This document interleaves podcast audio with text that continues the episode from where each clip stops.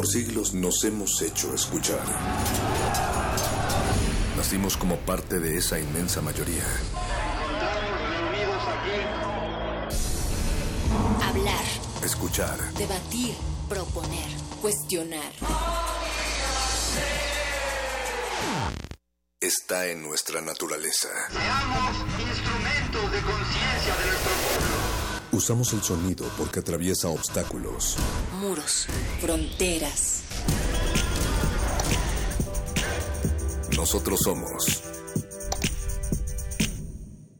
la resistencia.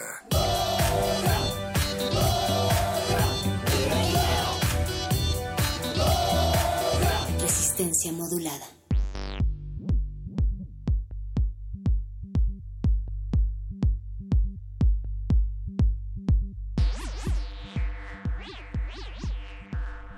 Bienvenidas y bienvenidos a todas las personas y a todos los marcianos que inhalan por los oídos y exhalan ideas por las eh, por las neuronas del cerebro. Mi nombre es Mónica Sorrosa y esto, sí, esto es resistencia modulada. Berenice Camacho. Moni, cuando son las 8 con 3 de la noche inauguramos la noche en resistencia modulada. Queremos acompañar sus oídos, tus oídos allá afuera, eh, de, de- en tu camino a donde quiera que te dirijas, cualquiera que sea tu destino en esta Ciudad de México o tal vez más allá, Moni, por si nos están escuchando Ojalá. eh, en nuestro sitio www.resistenciamodulada.com.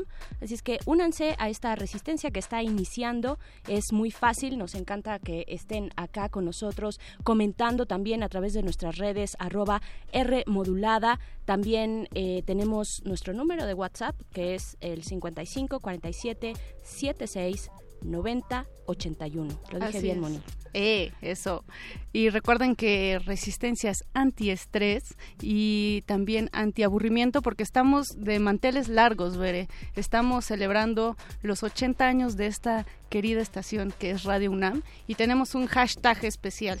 Así es, mucho amor eh, por la radio esta noche y toda la semana y siempre, pero particularmente esta semana, porque como bien dices, Moni, el día de mañana, 14 de junio, Radio UNAM cumple 80 años de vida, así es que estamos de verdad muy emocionados, les tenemos muchas sorpresas por parte de toda Radio UNAM, pero también por parte de Resistencia Modulada, pueden ustedes eh, venir acá a Adolfo Prieto 133 en la colonia del Valle, estamos muy cerquita del Metrobús Amores, así es que pueden venir el día de mañana, pero desde hoy pueden hacer uso de este hashtag los 80 de Radio UNAM es nuestro hashtag para que nos compartan sus experiencias también en la radio. La pregunta de esta noche puede ser cuál es su primera experiencia, el primer acercamiento que tuvieron con este medio tan hermoso que estamos haciendo uso de él en esta noche y en este momento, Moni. Así es, Bere, queremos saber su primera vez con la radio, cuál fue ese primer acercamiento que tuvieron, tal vez fue una canción, tal vez fue un programa eh, de comedia. Cuéntenos, sí, sí, un- tal vez fue un programa eh, de, de bromas. o uno deportivo, quién sabe, hay muchos lugares por los que se puede llegar a este noble medio llamado radio. Y antes de comenzar y decir todo lo que vamos a tener el día de hoy, Veré, me gustaría agradecer del otro lado del cristal a Oscar El Boys. Muchas gracias también a Mauricio Orduña, que anda ahí en la asistencia de producción, y a Yesua Lion, que ayer fue su cumpleaños. Seguimos festejando, Yesua. También en los controles de esta nave espacial intergaláctica, Don Agus. Don Agus, muchas gracias por soportarnos todas las noches. Y ahora sí, Bere, dígame por favor usted, ¿qué vamos a tener esta noche? ¿Qué vamos a tener esta noche también si Alba Martínez lo permite que está dos cristales más allá en la continuidad? Alba. es que luego está Perdóname. muy escondidita. Perdóname, Alba. No, no, ahí está, ahí está Alba, como todas las noches también en la continuidad de esta cabina. Eh, y esta noche eh, nos acompaña, bueno, después de este momento radiofónico de resistencia modulada, llegará la cabina cinematográfica de Retinas. Hoy estarán hablando con el equipo de exposiciones de la Cineteca Nacional acerca ni más ni menos que de la exposición Stanley Kubrick. Buenísima exposición, ojalá ya, ya, ya la hayan visto. Yo no si la he podido visitar, Sí, pero... muy mal, Moni, tache, tache. Tienes que ir, está muy padre. A mí sí me gustó. ¿Sí? Sí, ¿La sí. recomiendas? La recomiendo, sí, por supuesto. Tiene salas muy padres, muy interesantes, algunas más grandes que otras, por supuesto, de las películas como más representativas este de Kubrick entonces, yo creo que se van a encontrar con material que no van a volver a ver en su vida, vaya, es material original de las eh, películas, de las filmaciones, de las historias, los storyboards, todo para los fans y no fans también de Kubrick. Así es que, pues dense una vuelta. Por lo tanto, por, lo, por mientras, eh, de Retina se estará hablando eh, de eso esta noche a partir de las 9 de la noche. Así es, y de 22 a 23 horas, querida Bere, comienza el punto R, que como tú sabes es el programa eh, de erotismo, sexualidad, pero también temas de género. En esta ocasión vamos a hablar de las voces femeninas en Radio UNAM. Eh, nos, van a, nos va a acompañar en esta cabina Dulce Wet, pero también vamos a estar platicando con Carmen Limón, con Luis Iglesias, con Anita Warhol, querida Anita Warhol, con Frida, que es una de las productoras de Radio UNAM. Entonces, muy atentos esas orejas porque las mujeres están revolucionando el mundo radiofónico. El mundo radiofónico y nosotros y nosotras estamos con mucho amor eh, haciendo este medio, este medio tan noble como lo decías, Moni. Así es que seguiremos hablando de la radio, pero antes nos vamos a ir con eh, algo de música. Así es, somos radio, respiramos radio, tenemos en este momento cabezas de radio, Bere. Vamos a escuchar Radiohead de los Talking Heads del disco True Stories de 1986 y regresamos a Resistencia Modulada.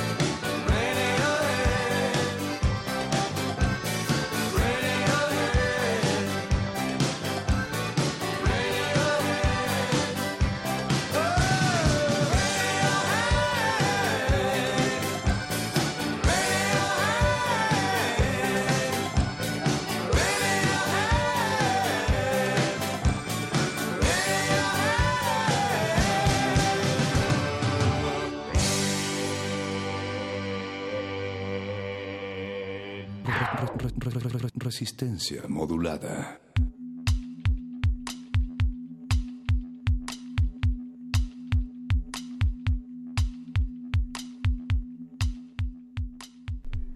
Es resistencia modulada, estamos hablando de radio, por el radio, a través del radio, llegando a sus radios, quizá, quizá no, veré, quizá estamos llegando a sus computadoras o a sus celulares o a sus tabletas o algún otro dispositivo electrónico. ¿Tú qué crees? Sí, yo creo que sí, es muy probable. Díganos, díganos allá afuera, ahí están nuestras redes, arroba R y resistencia modulada en Facebook. También pueden escribirnos con el hashtag los 80 de Radio Nam, porque estamos de manteles largos, estamos ya casi eh, comiendo esa rebanada de pastel por los 80 años de esta eh, radiodifusora, la radio de la Universidad Nacional. Y seguiremos hablando de radio. Eh, Moni ya está por aquí, están por aquí nuestros invitados de esta noche. Seguro ustedes los conocen y si no, cuando digamos ese apodo legendario, los reconocerán. Evaristo Corona, el Golfo, y también está por aquí Andrés Vargas Ruso. Buenas noches, ¿cómo están chicos? Hola, buenas, bien contentos de acompañarles aquí. Muy contentos. ¿Están nerviosos de ser entrevistados en radio? No, ustedes... Bastante. No, ustedes pues tienen todo un camino recorrido. Evaristo, este, pues eh, tú estuviste eh, en distintos espacios de la radio mexicana para jóvenes eh, dedicado hacia la, a la producción musical. Eh, pues cuéntanos qué significa eso ahora en estos tiempos de eh, medios digitales eh, para, para hacer radio. Sí, vaya, pues creo que sin duda ha sido como súper importante toda la experiencia que he podido acumular a través de años de trabajar en la radio, primero en Radioactivo, después trabajé un poco en órbita, después fui parte del equipo fundador de Reactor 105, que fue la estación en donde estuve más tiempo. Ahí durante 10 años tuve diversos programas, fui programador también, fui parte del equipo de programación desde, desde el principio y ha sido una jornada como, como súper interesante el poder entender de qué manera funciona la radio para poder ahora aplicarlo a, a, una, a un camino distinto, ¿no? Que es el del digital, porque ahora Russo y yo trabajamos en esta iniciativa que se llama Puentes, que es una plataforma digital en donde justamente estamos tratando de explorar las maneras de romper con los formatos radiofónicos, no porque no sean interesantes, sino porque creemos que podemos llegar a otros lugares eh, un poco más profundos, quizá desde ahí. ¿no? ¿Cuál es ese punto de diferencia? Eh, cómo, cómo distinguir no todo este recorrido además que ustedes ya han hecho de la radio de la radio tradicional eh, nosotros queríamos hablar más de, la programación musical, ¿no? Porque tú estuviste como mucho tiempo en eso. Eh, ¿Cuál es ese punto eh, de, quiebre o de distinción entre la parte digital y la parte tradicional? Pues creo que sin duda comienza desde la manera en la que mides el tiempo, ¿no? Ustedes lo saben bien, las intervenciones que podemos hacer en este lugar son relativamente breves en comparación con el universo digital, en donde no hay un reloj que esté corriendo de esa misma forma. Puedes extenderte mucho más con tus invitados, puedes llegar a conversaciones más profundas, puedes hablar acerca de toda la carrera y de toda la trayectoria de un artista y no solamente de su nuevo sencillo o de su próximo concierto, que es algo que nos interesa mucho abordar, eso en términos eh, desde la perspectiva musical, ¿no? Eh, Andrés Russo también tiene otros programas en donde creo que uno se siente pues también muy libre de poder abordar otras temáticas que son más de nicho. Eh, quizá aquí tengamos que hablar acerca de algunas generalidades, pero su caso tiene, por ejemplo, un programa de Los Simpson que difícilmente podrías tener en una en una radio de FM hoy en día. Cuéntanos, Ruso, por favor, un poco cómo eh, cómo fue tu primera vez con la radio y cómo te vas adentrando poco a poco hasta llegar a este espacio que ya es más digitalizado y más eh, electrónico también. Yo entré a hacer servicio social al Instituto Mexicano de la Radio cuando tenía 19 años. Y ahí conocí a Eva, a Julio, a Rulo, a Marcelo, a esa generación de rector pues que yo escuchaba y que me emocionaba mucho la idea de poder colaborar con estas voces que hasta pues, lo que había leído y escuchado tenían mucho que ver con mi formación cultural y a lo que quería hacer. Y después de hacer servicio social... Eh, que me dieran la oportunidad de producir espacios, de trabajar, de, ayudar con lo que pues ustedes que trabajan en la radio saben que pues hay muchas cosas que hacer, siempre hay una tarea. Confiaron en mí lo suficiente como para darme un programa al mediodía. Es, mi primer día en el radio Wow. Eh, es de las cosas, uno de los recuerdos más bonitos de mi vida. Eh, les pedí a todos que estuvieran afuera de la cabina porque me daba mucha pena que me vieran por primera vez, que me escucharan por primera vez hablar presentando canciones o hablar en, en el micrófono, el mismo micrófono donde estaban pues todos ellos, las personas a las que sigo admirando por, por su trabajo y sus aportaciones a la cultura de, la, de, de mi ciudad. Y cuando abrí la puerta estaban todos este, celebrándome y eso fue una experiencia de ahí hasta que me salí eh, pues, hermosa, muy bonita, que recomiendo muchísimo a cualquier persona que haya sentido esta conexión eh, con el radio y pues que viva para siempre.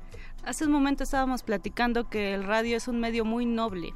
¿Qué particularidades encontraron ustedes en, este medio radiofónico que los incitaron a explorar más allá, que no encontraron también en un medio escrito o en un audiovisual, por ejemplo? Pues creo que la forma de contar ideas, ¿no? La manera en la que puedes estirar y doblar el espacio es una cosa maravillosa, ¿no? El poder trabajar detrás de un micrófono sin que la gente te esté viendo te permite hacer como soñar a las personas con muchas cosas que no forman parte de su cotidianidad. Puedes crear una suerte de glamour o de ilusión muy bonita y creo que eso ayuda mucho y por supuesto que la nobleza a la que te refieres creo que es algo súper valioso. Yo durante como tres años y medio hice el programa de las seis de la mañana y a la fecha sigo encontrándome con personas que recuerdan mucho cómo los acompañé durante su ida a la universidad, por ejemplo, ¿no? Y a pesar de que en, en, la radio te puedes encontrar también con que nuestra memoria es muy corta, creo que hay eso, esos granitos de gratitud se te quedarán, creo que para siempre acompañándote. Es un medio efímero, ¿no? Eh, sí. Se va así como, como llega y en el instante. O a ver, ¿tú eso, qué piensas? Eso es algo que nos... Eh, nos ayudó mucho a la hora de definir lo que queríamos que fuera Puentes. Puentes originalmente habíamos pensado que podía hacer muchas cosas, pero la idea de crear podcasts, que es principalmente lo que estamos haciendo porque nos gusta trabajar con micrófonos y con audio, y era lo que ya sabíamos hacer, tiene que ver también con la idea de crear archivo. Ustedes aquí tienen a un montón claro. de bandas, ¿no? Están documentando de alguna manera lo que está ocurriendo con la escena emergente mexicana aquí en Resistencia Modulada, pero a la hora de buscar después esas entrevistas es difícil encontrarlas. Y a nosotros nos provocaba mucha desesperación también saber que habíamos creado una o ayudado a, a atestiguar una parte del crecimiento de la escena musical de los últimos años en México y que igual no estaban tampoco ahí documentados esos programas o archivados. Y por eso queríamos que fueran cápsulas que permanecieran eh, para siempre. Creo que lo, justo ir en contra de esa eh, parte efímera es algo que nos interesaba mucho Hace, eh, bueno, en 2014 eh, mencionaban, eh, sobre todo tú, Evaristo, que te gustaría que existieran más estaciones como Reactor, cuyo lema es todas las alternativas, uh -huh. ¿no? O sea, más posibilidades, abrir más canales, expandir el mundo musical en esta cuestión de no solamente la música, sino la programación musical, ¿no? Sí. a unos cuantos años de, de esos comentarios, ¿cómo ves ahorita el panorama? De la música? ¿Crees que, sobre todo en radio pública, se ha realmente expandido ese no, sueño?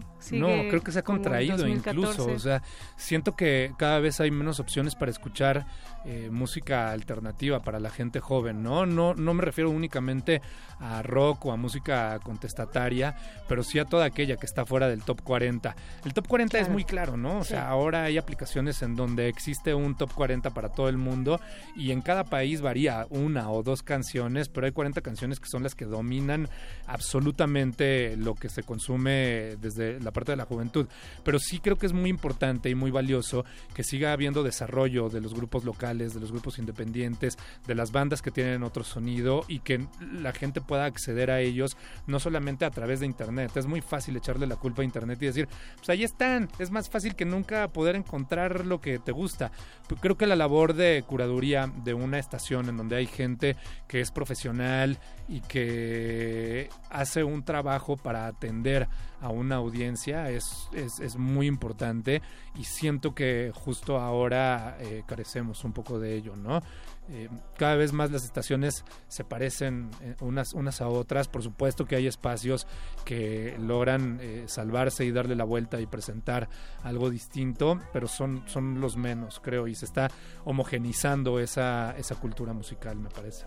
Claro, sobre todo para jóvenes, ¿no? Hablando de jóvenes. Eh, ¿Cómo ha sido, eh, no sé cuál de los dos, Ruso, eh, Golfo, quien quiera contestar, cómo ha sido, es, o cómo es esta parte de ida y vuelta con la audiencia, eh, que de pronto en la radio pues tradicionalmente no se tenía, ¿no? Te paras tú aquí frente a este micrófono y sueltas lo que traes, lo que has pensado, cómo lo has pensado, en quién estás pensando para soltar tal o cual canción, ¿no? Este, cómo, cómo cambia ahora con los nuevos, con los espacios digitales, ¿no? Ah, Donde hay una conversación tal vez un poco más directa con la audiencia. Creo que una de las cosas principales es que te libera de una muletilla que nunca habías visto como muletilla, como es mandar a canciones, ¿no? En una entrevista con un artista, diseñador, arquitecto músico en, en el radio, siempre hay una presión porque el tiempo te va a comer y vas a tener que mandar a un corte. eh, y eso de alguna manera es la solución cuando no hay nada más que decir o cuando la conversación no va por donde la quieres llevar. Y en el mundo del podcast y en las grabaciones, la, la gente que se dedique a, a- con su grabadora como hobby a, a capturar estos momentos, pues no existe eso. Y entonces te pone en una revisión mucho más eh, específica y eres mucho más rudo con lo que estás diciendo y le pones más atención a la otra persona para saber cómo guiar la conversación y que no nada más sea tratar de tener todos los detalles sobre, sobre su disco, como decía Eva, o sobre su concierto. A mí, en, en el espacio que tengo donde hablo de cultura canábica, la legalización de la, la legalización de la marihuana, sus usos medicinales, y he platicado con muchísimas personas, es, eh, me costó muchísimo trabajo porque viniendo de radio pública, de no poder decir, eh, pues no, no que sea muy lepero, pero no, no puedes decir groserías. Sí, y, no puedes decir groserías. y decir, decir la marihuana, decir marihuana en voz alta y, y hablar sobre el consumo, pues era algo que de alguna manera tenía yo censurado para mi, mi voz y, y la gente con la que platicaba. Y esos son los cambios en temas y en formas, creo, más sustanciales que ahora veo y abrazo dentro del podcast. Hay una libertad, ¿no? Una libertad pues distinta, mucho más amplia tal vez que para un medio público, sobre todo. También porque te, tienes en medio público una responsabilidad, ¿no? También con la audiencia, por, por ser justo eso, eh, un medio de todos. Sí, totalmente, pues sabes que estás haciendo algo para la sociedad con sus impuestos y pues que le debes eh, respeto en tiempos y formas y un largo etcétera, que hace bonita la tradición de la radio, porque al final de cuentas es un medio eh, público o, o depende el aire para transmitirse pues el aire es de todos los que estamos habitando este aire tan mal contaminado de la ciudad. Y en, y en la parte del podcast creo que lo lleva más hacia un momento eh, más íntimo en el que las personas pueden elegir lo que quieren escuchar y si es una plática de una hora sobre cualquier tema, pues definitivamente es algo a lo que le van a poner atención y les va a permitir adentrarse mucho más, no importa si es música, Los Simpsons, Star Wars, teatro, eh, literatura, eh, pues permite adentrarse. A mí me surge la pregunta, Ruso, con esto que mencionas de las muletillas. Eh, ¿qué, eh, ¿Qué tanto es esto que mencionas de muletillas, pero también qué tanto es el cambio del discurso, ¿no? El cambio de, pues, no solamente la censura, el discursos más abiertos, sino también otra dinámica, otra dinámica de escucha y otra dinámica de consumo. ¿Qué les parece si contestamos esto regresando de una canción, por cierto? Nos vamos con esto que es Radio Song de Stereo Total. Regresamos aquí a Resistencia Modulada.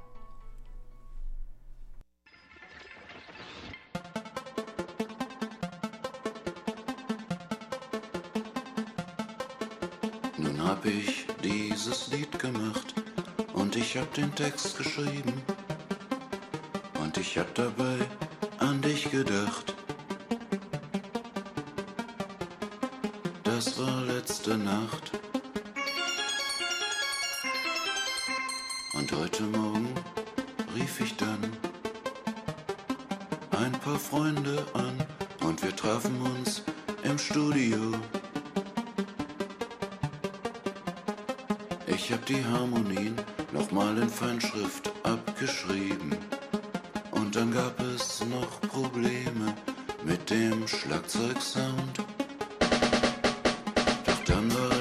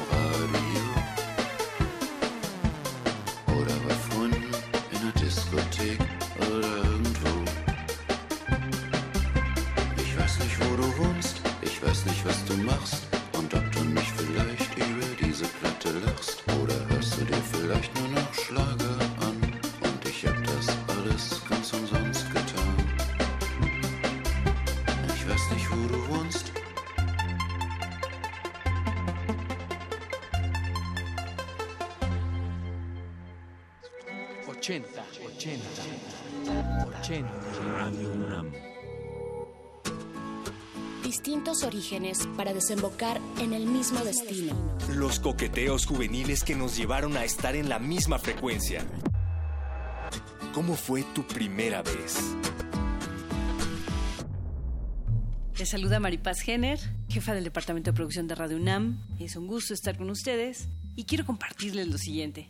Mi primera relación, mi primer encuentro con la radio fue en casa de mi abuela, chiquita, escuchando las radionovelas que ella disfrutaba en las tardes y uno que otro programa infantil por ahí. Es eh, interesante porque mi primera producción en radio fue precisamente de un programa infantil en la XB. Eh, después de la universidad hice mi servicio social en el IMER y coincidió precisamente con eh, una productora que tenía a su cargo esta serie. Entonces la coincidencia estuvo interesante, estuvo bonita. Me, me, me gustó dar mi primer paso como productora haciendo esta emisión para, para chavitos. Mm, una anécdota de la radio que me gusta contar actualmente es que he visto la evolución de la radio. Cuando inicié haciendo programas era cargar con discos long play, con guiones escritos, con cintas de 1200 pies, con la tijera y el splicing para hacer ediciones, ediciones a, a mano, a dedo. Actualmente en una USB traigo el programa para editar audio, traigo la música, traigo las voces en frío y traigo los efectos. Entonces la evolución de la radio en cuanto a las herramientas para producir me da como una visión histórica de cómo ha avanzado el mundo de la radio, cómo han avanzado los conceptos de producción y de lo maravilloso es que yo he estado en este proceso y que lo he vivido y que sigo enamorada de la radio.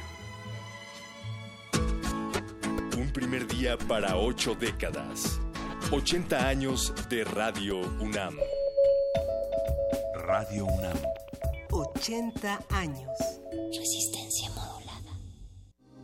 Resistencia modulada.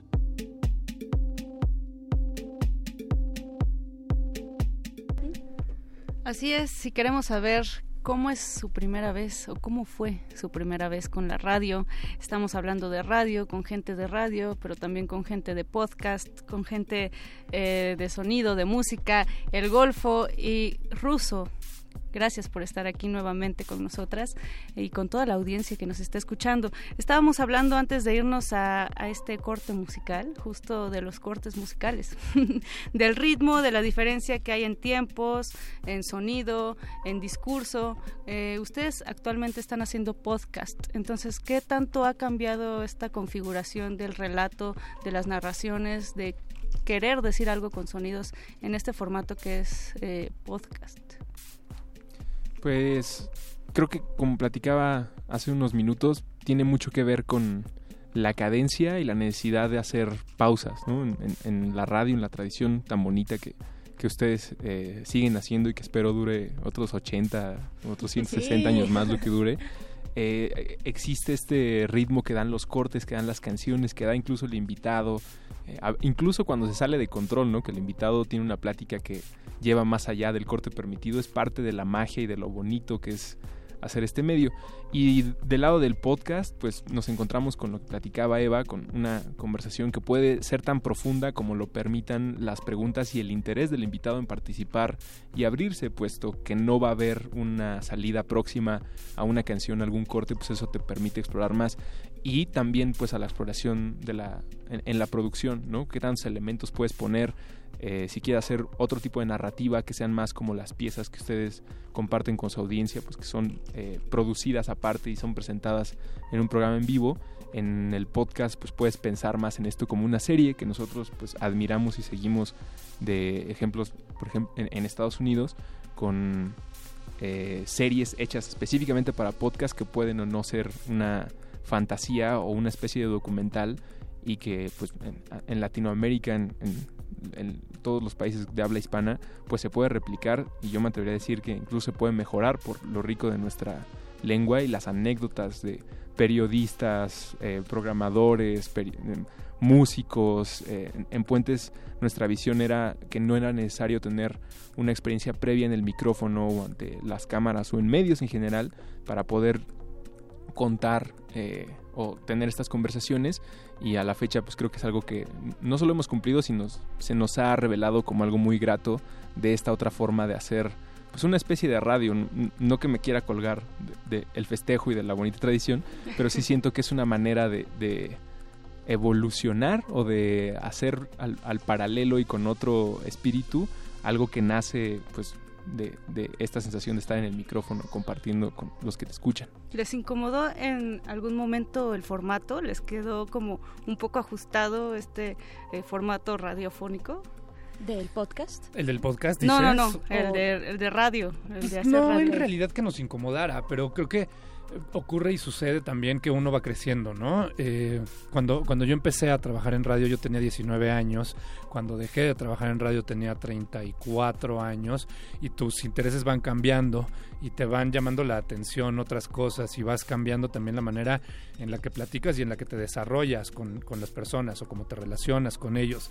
Te interesan otras cosas y no solamente eh, platicar como de lo superficial. Entonces, más allá de que te haya incomodado, a mí en lo personal no me incomodó nunca, me, me encanta y lo amo. Pero, pero teníamos ganas de explorar también otras pasturas. Creo que era eso más que una incomodidad. O sea, no, no hay en realidad algo que me haya eh, hecho alejarme de la, de la radio, ¿no? Hablábamos hace un rato como del tema de la libertad y de si hay más libertad en, en el podcast. Siento que hay igual libertad en ambas cosas, nada más puedes hacer eh, pues como, como ciertas actividades en uno, ciertas actividades en otro. No, no, no creo tampoco que haya como un tema de censura que a mí en lo personal me haya afectado alguna vez. O sea, jamás vi nada que tuviera que ver con ello, pero, pero mm, creo que en realidad obedece más a los intereses y a cómo uno va creciendo. Ruso, hace un momento hablabas de la cultura del podcast en Estados Unidos que está pues muy eh, evolucionada, ¿no? Tienen como distintos espacios, está muy avanzada en ese sentido. Eh, ¿cómo, ¿Cómo ves la recepción aquí en México? ¿Qué cultura? Tenemos una cultura oral, por supuesto, muy importante, la que ya mencionabas, pero ¿cómo han sentido esa recepción por parte del público? Eh, la cultura de la escucha también. Pues es algo que en lo que se tiene que crear el hábito, ¿no? Para que las personas nos integren a su dieta básica de contenidos y que estén ahora en esta nueva costumbre a que haya un programa de una hora, no en el auto, no en el transporte porque se lo haya porque lo pueda eh, recibir alguno de sus aparatos, sino porque ellos decidieron eh, tenerlo y es pues, un hábito que se tiene que formar. Que pues, la historia del podcast en nuestro país pues, es mucho más antigua que, que Puentes. Hace 15 años ya había podcast, ¿no? Ahí están los ejemplos de Olayo, de Dixo, de Fernanda Tapia, del Warpig y todas esas personas del radio que, que vieron en el podcast otra manera de expresarse y que a la fecha lo siguen haciendo eh, y lo seguimos escuchando. Pero creo que la gran diferencia hoy en día es la cantidad de aparatos disponibles para esto. Cuando hace 15 años, incluso hace 10, pues no había la misma cantidad de teléfonos móviles inteligentes con la capacidad de sincronizar estas descargas. Por lo tanto, pues quienes estábamos de aferrados queriendo escuchar el podcast de Olayo, pues teníamos que estar ahí en el grabando, iTunes. hacías tus propios podcasts, ¿no? Exacto, Si eras casi, fan casi. de algo. Sí, sí, cre- creo que ese es el, el- el reto y algo que hemos visto con el público eh, que nos llena de mucha alegría y nos, nos da herramientas para seguir trabajando, es cómo se involucran en estas conversaciones a las cuales eh, ponen mucha atención y a diferencia del radio donde creo la conversación tiene que ver más con el en vivo, ¿no? Con que, hay alguien me está escuchando, tal vez ponga mi rola o diga mi comentario o, o le haga la pregunta que, espero a, a la persona que están entrevistando. Y en el podcast hay un sentimiento más hacia la sección de comentarios donde después de escuchar esta plática de hora y media de eh, Evaristo, por ejemplo, platicando con algún músico en el que llegaron al- a, a un detalle de su vida que nunca había platicado y genera otra conversación y otra otro sentimiento con, con esas personas que nos están escuchando. También la radio satelital, es importante decirlo, y, y con lo que estaba respondiendo Eva hace un momento, creo que tiene mucho que ver eh, con que se sienta que hay una separación, eh, digo, la existe, pero no está tan definida o es tajante entre el radio y los podcasts. ¿no? En México creo que sí tenemos un atraso tremendo porque no tenemos más variedad de radio. Eso es lo, que a mí me hace sentir incómodo como radio escucha, ¿no? Debería de haber eh, 40 Radio UNAMs y 50 Reactors y 70 Universal y 80 de música disco por el tamaño de nuestra ciudad, por la diversidad cultural que tenemos, pues debería de- y además eh, es basta no solamente la FM, sino la posibilidad de la radio satelital y que no no esté funcionando y no se ha desarrollado en los últimos 15 años, pues creo que es algo que como sociedad sí debemos de, de pues no sé si- a quién preguntarle o cómo exigirlo. Sí, pero, pero cuando menos de señalar, ¿no? O sea, a mí sí me parece como súper grave Sí. que en este momento en donde la música urbana, ¿no? Eh, los, los ritmos de bajos, los ritmos de reggaetón están tan en la vida de la gente, pues no haya una estación dedicada a eso. Supuesto, esa es la música que escuchan muchos de los morros que están eh, tratando de encontrar su identidad, ¿no? ¿Por qué tenemos que estar amarrados a cinco tipos eh, radiofónicos cuando podría haber en, en multiplicados a través de muchos otros formatos un, un montón más de opciones? O sí hay eh, estaciones que transmiten reggaetón, pero soy siempre los mismos tres artistas y el mismo tipo de reggaetón, es decir, no explicar más allá, ¿no? Y, Del y tiene género. poca imaginación, ¿no? Claro, Me parece que hay un, un lugar y hay un universo en donde pueden convivir tranquilamente J Balvin con Sotomayor, con la banda Bastón, eh, con Wet Bass, Sí. ¿no? Por ejemplo. O sea, ese es un bloque de programación musical y no lo estás escuchando.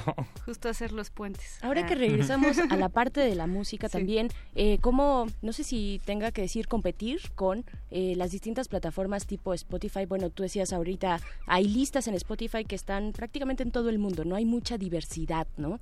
Si te pones a rascar y si te interesa la música lo encuentras, pero ¿cómo, cómo se da esta, esta convivencia con esas nuevas plataformas? Eh, no es competencia, en realidad, Ajá, como dices, ajá. es, es una convivencia. Eso nos ayuda mucho a complementar algunas cosas. Yo, por ejemplo, los días lunes dentro de Meta, que es el programa que hago en Puentes y que pueden encontrar en puentes.me diagonal Meta, pueden encontrar, encontrar y escuchar un programa de música nueva que hago. Todos los lunes presento una lista de 15 canciones, preferentemente de los últimos 7 días. Eh, y hay un playlist en Spotify en donde puedes escuchar todo el archivo de las canciones que se han ido sumando semana con semana durante el 2017. Hay una del archivo de 2016. De 2015 no, porque empezamos en 2015, Claro, así que no, no, daba, no daba tiempo de eso.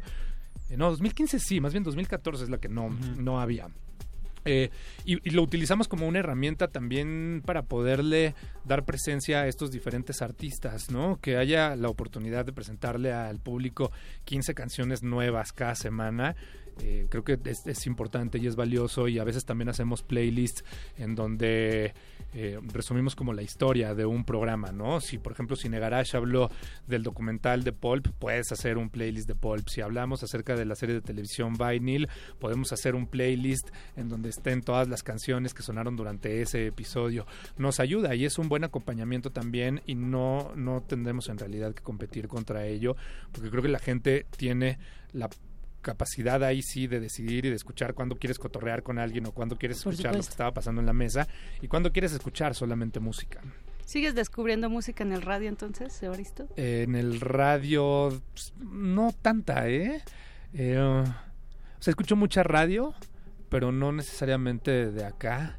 Me gusta mucho escuchar la BBC, me gusta mucho escuchar Triple J y sí, siempre hay algo nuevo que descubrir, ¿no? Siempre hay cosas que no están en los blogs, en la radio, y eso me gusta, me gusta cuando la radio es un reflejo de lo que está ocurriendo en las calles, cuando la radio se aventura y cuando tiene imaginación y cuando puede encontrar qué hay debajo de la piedra eh, o qué está ocurriendo en el foro marginal de algún lugar, ¿no? Y siempre va a tener esa posibilidad la radio. Ruso, ¿tú qué escuchas? Yo me quedé en la descarga de discos de los artistas, eh, no necesariamente legal, es decir, de artistas nuevos que ponen su música en descarga en sitios como Bandcamp. Eh, pues es lo que más escucho en cuanto a música. Eh, de podcast escucho algunos de Estados Unidos de puentes trato de escuchar tres al día, pero pues también trabajo ahí, eh, eh, me toca. Pero cuando trato de descubrir música, sí sigo yendo a sitios. Ahora Spotify eh, me facilita un poco cuando te hace tu lista de descubrimientos, pero no sé si a ustedes o al público le pase. A veces me insulta porque como no tengo toda mi biblioteca de música en Spotify, hay días que me quiere recomendar a Tribe Called Quest o Massive ah, Attack. y yo estoy como, ¿qué te pasa Spotify? ¿Cómo crees que no voy a conocer estas bandas? Te recuerda su existencia, nada más. Sí, te recuerda de pronto, ¿no? Y a veces pone canciones que hace mucho no escuchaba. También es lindo. Y, y creo que ahí la radio triunfará por siempre, porque eh, un algoritmo podrá encontrar cuáles son tus géneros favoritos, tus artistas más escuchados y de ahí entregarte una playlist eh, de tu día. Pero no podrán superar a Eva poniendo a Beta Band cuando yo tenía 16 años y de repente haciéndome un cambio totalmente no solamente por la canción, sino por la historia que me contó de esta banda y lo ligó con una película y lo ligó con un actor y ahora mi, mi participación en el mundo me sentí mucho más conectado y no creo que eso lo vaya a lograr eh, playlist necesariamente. La radio triunfará, sin duda alguna.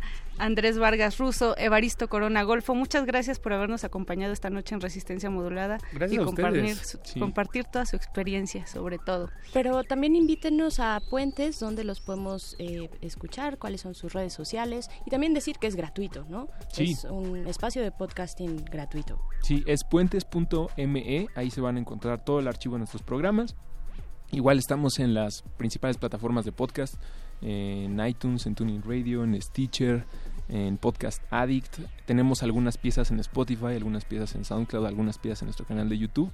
Entonces, pues todos son bienvenidos a, visitar y conocer nuestros contenidos en puentes.me muchas gracias por invitarnos. Felicidades a Radio UNAM por sus primeros 80 años. y Está en pues, pañales. muchas felicidades. Fue, eh, fue muy bonito eh, estar en una cabina de radio celebrando a la radio eh, y gracias por la invitación. Pues ustedes son parte de la invitación. Justo este era el perfil que le queremos dar a esta celebración también, esta, este futuro tal vez de la radio, que no es lo mismo el podcasting, pero también estas nuevas formas y con ustedes, ¿no? Personas que aman la radio y de eso se trata también acá. Muchas gracias a los dos. Evaristo Corona, Andrés Vargas, de puentes.me y nos vamos a ir con una canción más. Así eh, es, Bere. Terminamos este cabinazo, ¿te parece bien con Mexican Radio? ¿Eh? No, nos vamos a ir con Guerrilla. Ah, Guerrilla Radio The Range Against the Machine, aquí en Resistencia Modulada de Radio UNAM cuando son las 8 con 46 de la noche. Resistencia Modulada.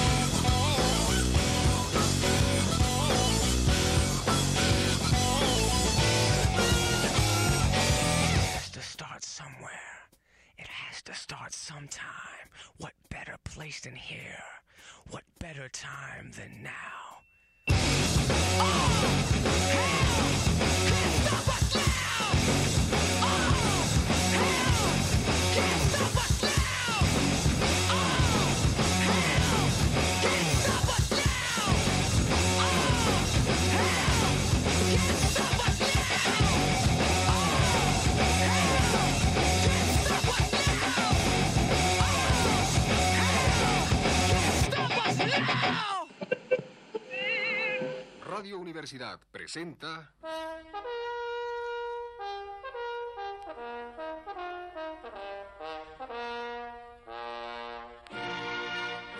Testimonios.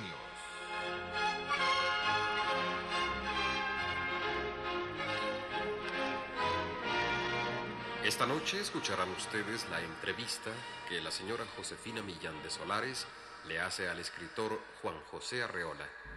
Maestro Arreola, su literatura en ocasiones da la impresión de surgir de un sueño infantil que combate con una realidad cruda, violenta. ¿Significaría esto que antes que al exterior, el poeta debe de atender primero a su interior? Todo parte de un sueño infantil. Desgraciadamente para mí se trata de un sueño angustioso. Y creo que sí, lo primero que hace un hombre, y sobre todo un artista, es volver su capacidad de atención hacia sí mismo para saber por qué ocurren las cosas del mundo exterior. Resistencia modulada.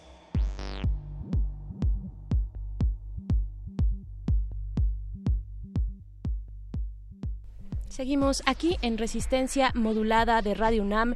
Estamos festejando los 80 años de esta radio universitaria que hacemos día con día con mucho amor, eh, de manera artesanal, o eso queremos, a eso aspiramos. Moni Sorrosa sigue por aquí también en estos micrófonos. Así es, Ver, estamos esperando que nos cuenten su primera vez con la radio, cuál fue esa primera canción que pidieron, si se atrevieron a llamar a algún locutor, si escribieron a la mano peluda, ver esta... Sí, es historias, Moni. sí, hay programas míticos de la radio mexicana y de la radio pública sobre todo, de lo cual, pues, qué honor pertenecer a este panorama, ¿no? Como resistencia modulada. Así es que acérquense, tenemos redes sociales, recuerden que estamos en Facebook como resistencia modulada y en Twitter, arroba R modulada. Y tenemos también nuestro número de WhatsApp, el 55, lo voy a decir muy despacio para que lo puedan anotar. En cetáceo, nos... ver, por favor. En cetáceo. 55 47 76 90 81. Ahí está, 55 47 76 90 81. Por favor, eh, coméntenos acerca de sus momentos más... Eh, de sus recuerdos sobre la radio y de aquellos momentos este tan padres, ¿no? De, de, de, estar en contacto con este medio noble, como ya lo decíamos. Y a continuación vamos a escuchar una segunda entrega de la serie Atrapados en los Call Centers. Esto es de la periodista Celia Guerrero y este es resultado de nuestra alianza con la red de periodistas independientes, periodistas de a pie, con resistencia modulada. Así es que eh, vamos a estar durante todo este mes, los días martes, eh, transmitiendo estas cápsulas de esta serie. Son tres series, esta es la segunda de este trabajo periodístico en esta red tan importante periodistas de a pie. Vamos a escuchar y regresamos con música. Periodistas de a pie, periodistas de a pie y resistencia y resistencia modulada presentan Ideas en conjunto. Múltiples manos en la misma dirección. Una variedad de voces con el mismo sonido informativo.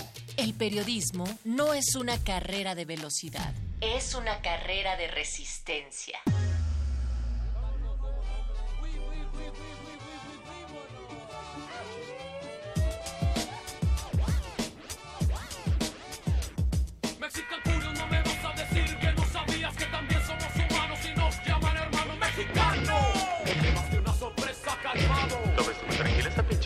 La fresca es nuevecita y no pienso usarla. Así que bendecirla por la sangre mexicana. Tirada en la calle de los cueros. ¡En el río! Frente a la mirada de mi gente y de mis hijos. Y si crees que es sencillo deshacerte de mí, no soy paciente, no respondo yo.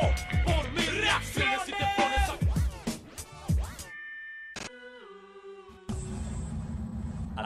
Atrapados en los call centers. Call centers. La semana pasada, en la primera parte de Atrapados en los call centers, escuchamos tres historias de jóvenes mexicanos, todos repatriados de Estados Unidos, que al volver al país de origen encontraron que hablar inglés les conseguía trabajo fácil en los llamados call centers. Esta es la historia de uno de ellos. En, 2000 en 2016, durante los últimos días de la administración de Barack Obama, Luis fue deportado. A sus 32 años pisó, por segunda vez en su vida, el país en donde nació, México. El primero en irse de Teloloapan Guerrero fue su padre en 1972. Lo alcanzó su madre 20 años después. Luis abandonó el país siendo un niño de 8 años rumbo a Chicago, Estados Unidos, en 1993. En 1993.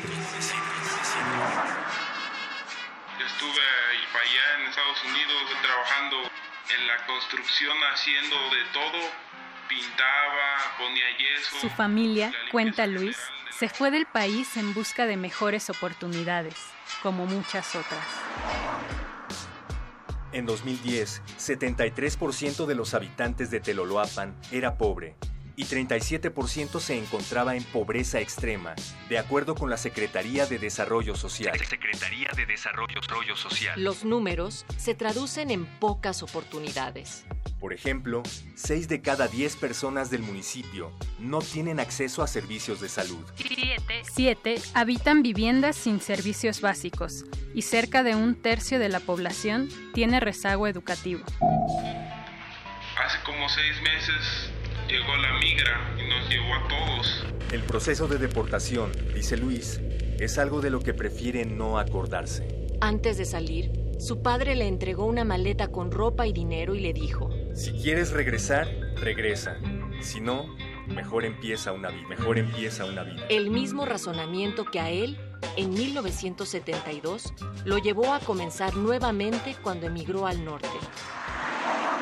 Pero ya acá, en Estados Unidos, dejé a mis papás y a mis hermanos. Espero pronto regresar con ellos.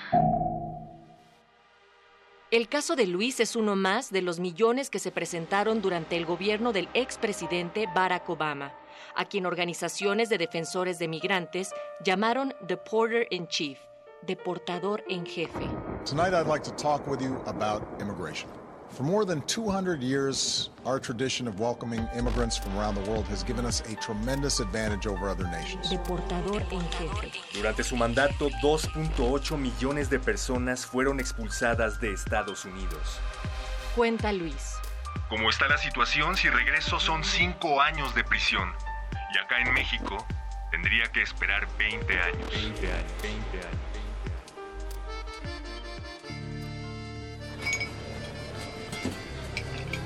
Ah, mira, ahí sí salió.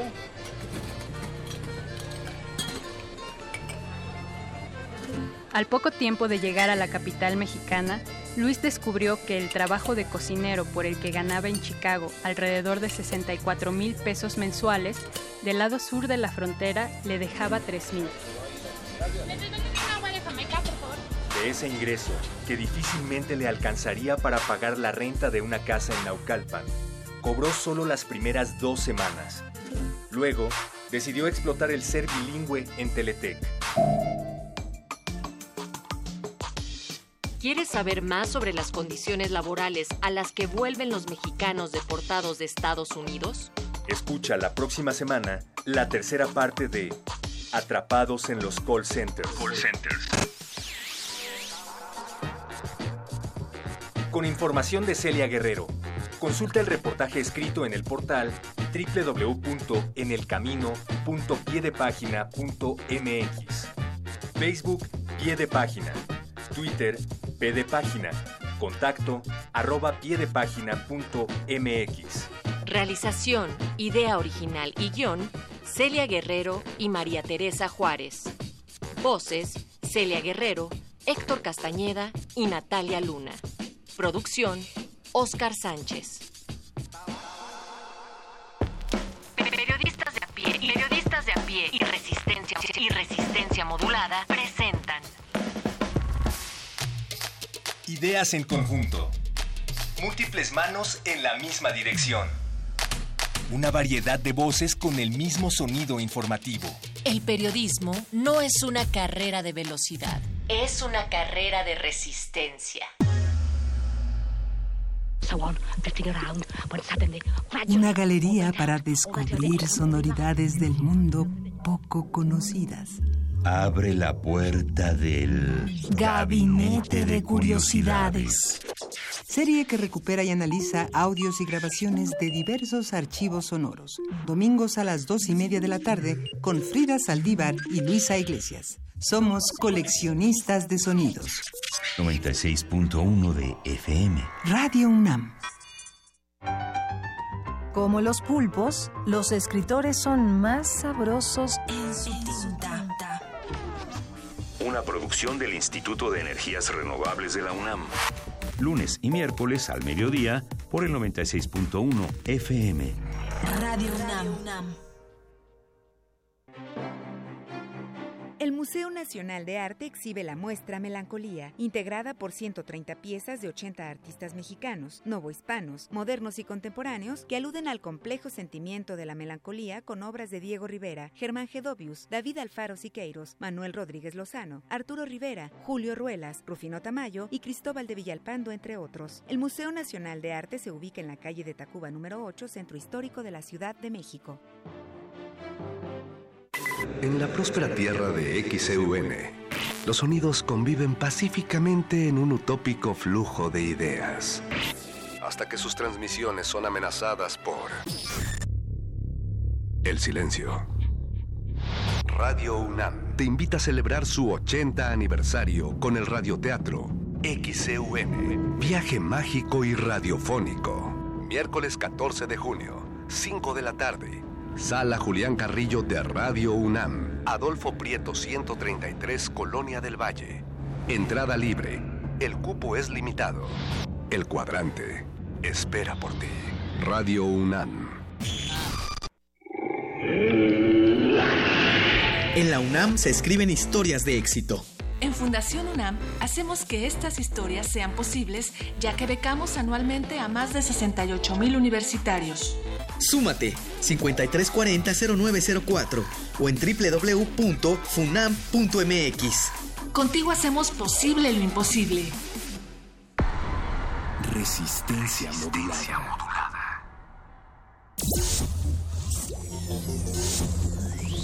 Un productor radiofónico loco adicto al jugo de guayaba y un ingenuo locutor Nobel se han embarcado casi sin querer en experimentos sonoros interdimensionales para descubrir innovadoras formas de hacer radio. Ellos son Res y Modi. En el capítulo anterior, el joven locutor Modi había sido convertido en ondas hertzianas para encontrar la frecuencia 00.0 de FM, la fuente de toda emisión radiofónica. Res, res, ser una onda es. Es, es, es muy. Me estoy mareando, me estoy mareando. Ah. Eso es obvio, Modi. Eres una onda sonora viajando a 30.000 megahertz.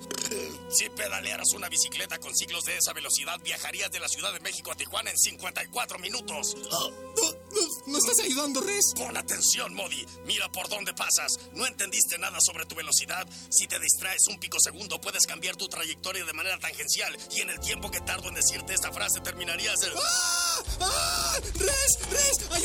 ¡Me están masticando! ¡Ah! ¡Me están masticando! ¡Ah! Maldita sea, Modi, maldita sea.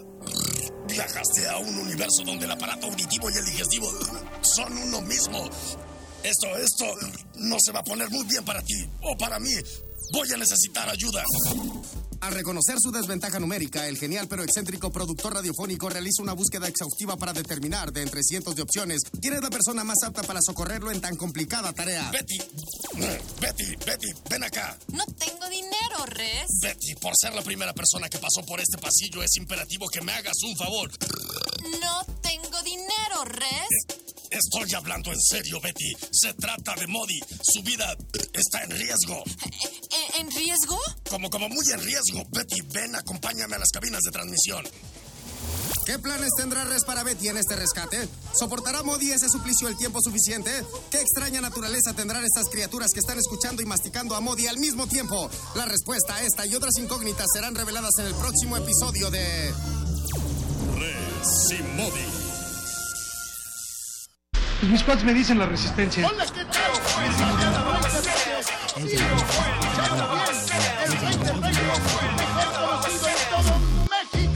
A ver qué día me cae usted ahí por el taller para hacer definitivo lo del apodo. Yo nunca.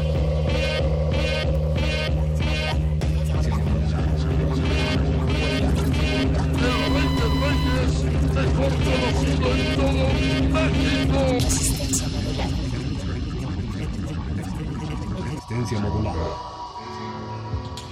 Resistencia modulada. Toma un lugar. Aquí hemos venido a observar con los oídos. La imagen no es una idea fija. Se ajusta a todas las visiones y todos los géneros. Miremos y discutamos. De retinas. Un horizonte sonoro para vivir el cine.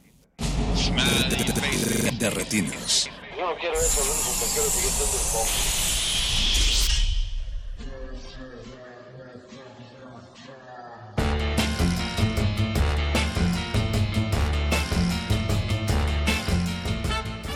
Truene, llueve o relampaguee, esta cabina cinematográfica abre sus puertas.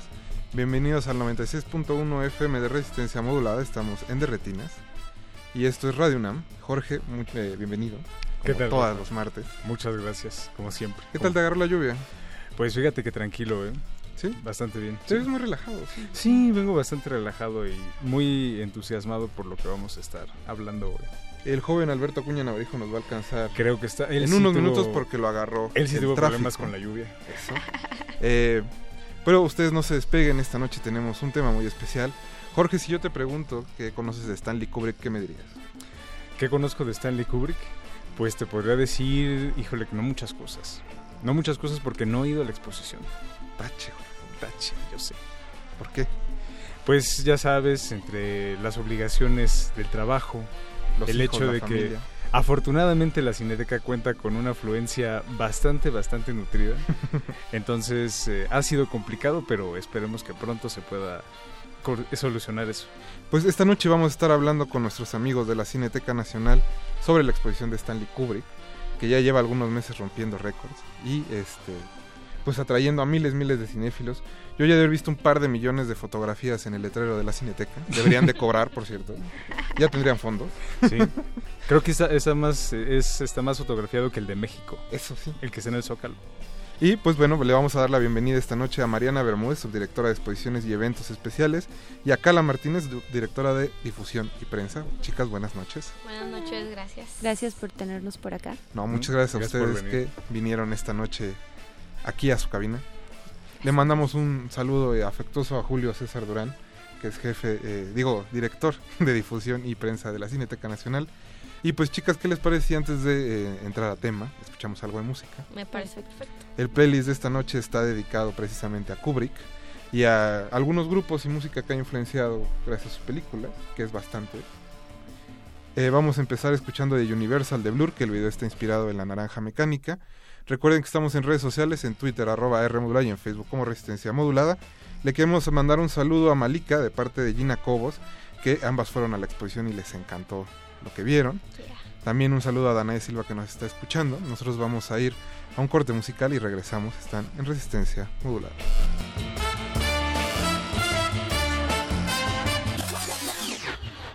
De retinas.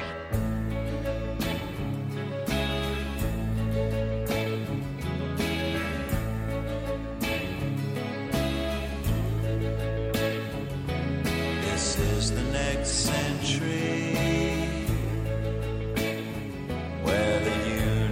universal's free. You can find it anywhere. Yes, the future's been sold every night we're gone. And some karaoke songs. How we like to sing along though the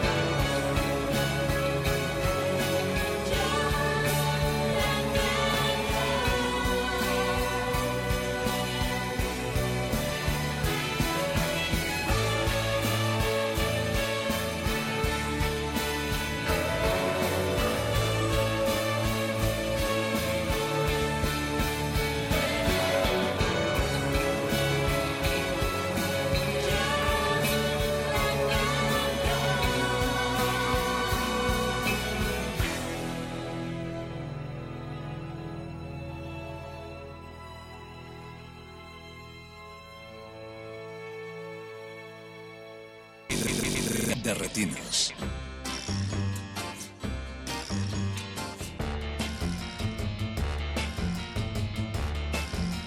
Ya regresamos a su cabina cinematográfica. Acabamos de escuchar de Universal de Blur.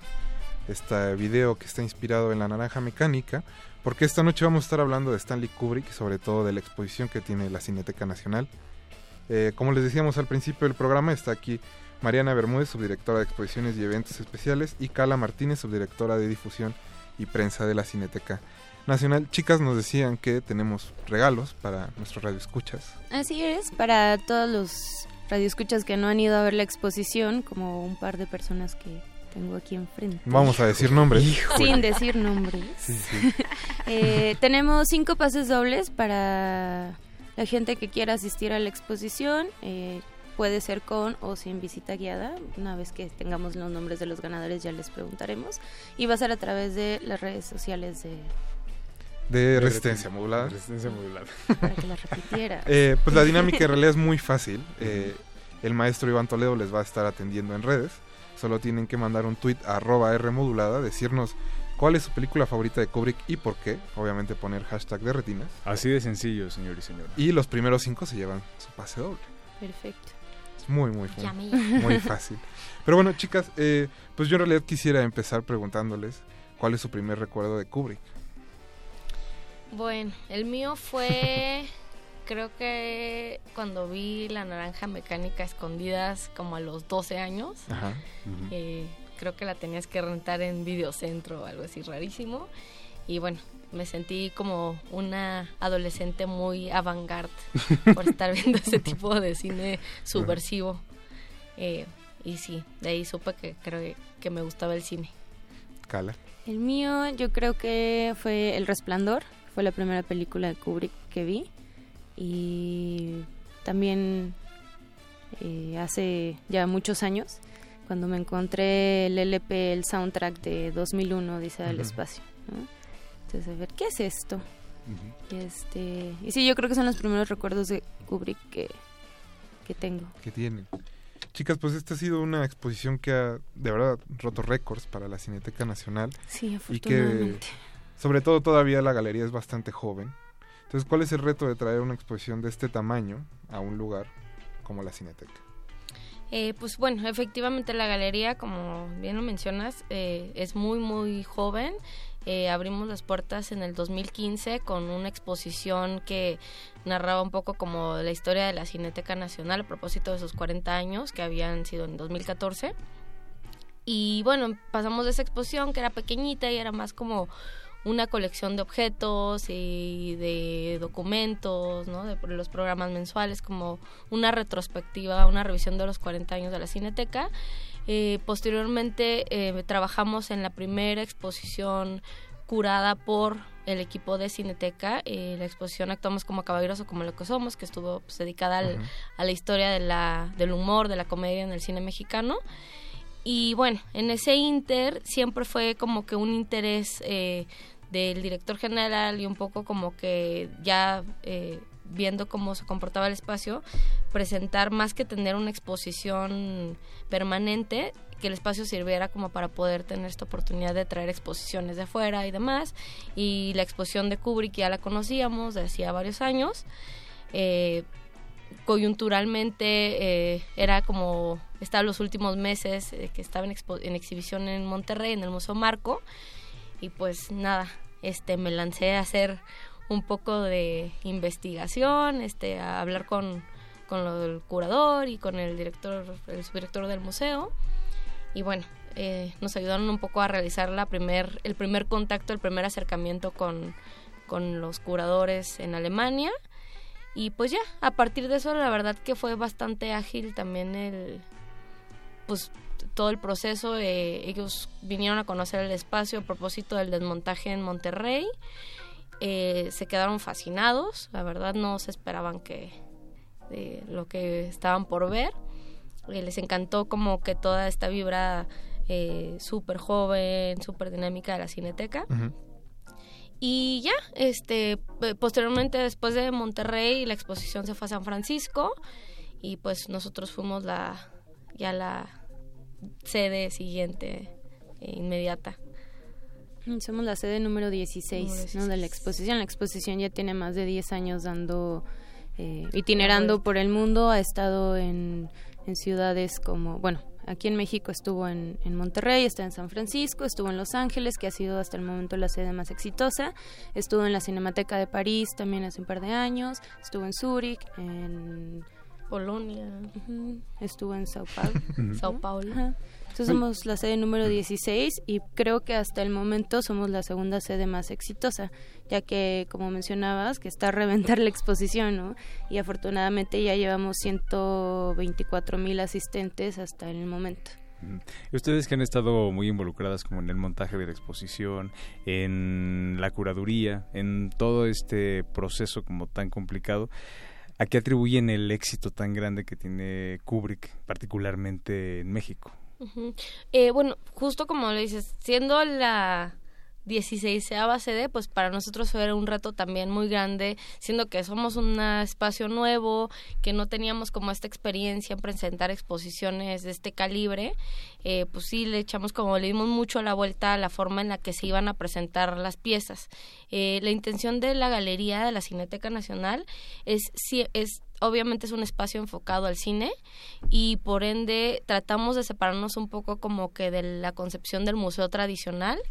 Eh, lo que hicimos fue integrar a nuestro equipo a un diseñador eh, industrial, arquitecto que ha trabajado en cine, muy apasionado del cine, es Buenrostro, y lo que hicimos con él fue darle un twist más escenográfico que museográfico a la exposición. Entonces, eh, obviamente respetando todas las reglas este, de oro de eh, de la conservación y todo eso, tratamos de darle sí una ambientación a cada sala para que pues el visitante se sintiera inmerso en el mundo, en los diferentes mundos de Stanley Kubrick, ¿no? Que es un justo una de las características de este director, que a diferencia de otros que llevan, hay un sello como personal en toda su filmografía, pues Kubrick se caracteriza por ser un cineasta en el cual pues, sus películas son completamente diferentes la una de las otras. Entonces, pues ese fue el sello que nosotros le dimos, la exposición ya había siempre se ha manejado eh, de forma cronológica porque pues Ujú. te digo, como no hay líneas realmente que enlacen una película con otra eh, ya habían habido intentos de salas como muy espectaculares y demás, casos como Sao Paulo, como eh, el- la exposición que se presentó en Toronto en el marco del Festival Internacional de Cine de Toronto, pero pues nosotros nos fuimos ahora sí que todavía un grado más, este, al grado de que hay escombro dentro de la exposición, hay costales, trincheras, entonces pues bueno, Sí. la idea fue un poco atribuir como, bueno, le atribuimos también parte de este éxito al, al diseño museográfico. E imagino también que los curadores originales tienen ciertas líneas que ustedes deben respetar, al menos visualmente. Totalmente, sí, en ese caso también fue súper importante, de- te decía, ¿no? Desde el primer contacto de venir a ver el espacio estuvimos siempre muy, eh, fuimos siempre muy respetuosos de las líneas de acción, eh, de los curadores internacionales, de la familia, de Warner, porque es una exposición que también pues se logró este conjuntar gracias al esfuerzo de muchas personas, ¿no? El acervo en sí es en gran parte de la familia, o sea, estas eran literal las cajas que Stanley Kubrick tenía en su casa eh, cerradas con props, con documentos y demás. Eh, el Hans Peter Reichmann, eh, uno de los curadores principales del museo del Film Institute en Frankfurt, pues se dio la tarea como de ir a hacer una investigación, recabar algunas piezas, convence a la familia de, de montar una exposición en Frankfurt y pues posteriormente surge esta idea de empezar la itinerancia que pues bueno fue completamente exitosa. Obviamente pues ha habido mucho aprendizaje no a través de estos 10 años en cuanto a qué se puede qué no se puede hacer. Eh, y pero te digo siempre estuvimos trabajando como muy muy cerca paso a paso con Con ellos. con los curadores. Y ustedes que igual eh, han tenido como la oportunidad de interactuar con estos objetos, con este espacio, como de primera mano, eh, ¿cuáles dirán que son como las joyas de la corona? Los objetos como que todo el mundo sin falta va a buscar o va a ver o con los que se van incluso a retratar. Muchísimos. Eh, La expo lo que tiene también de positivo es que es una mezcla entre documentos, utilería original, eh, hay réplicas, hay eh, fotografías, pero yo creo que las, las salas más populares también corresponden con las películas más populares, ¿no? que viene siendo eh, 2001 Odisea del Espacio, El Resplandor y Naranja Mecánica. Y los elementos que son más llamativos, digo, te echas un vistazo en, en Twitter o en Instagram y lo más popular es, bueno, el eh, HAL, HAL 9000, que está ahí. Está La computadora, el, ajá, la computadora de 2001. También está el Star Child, que es el niño de las estrellas, que está suspendido también ahí.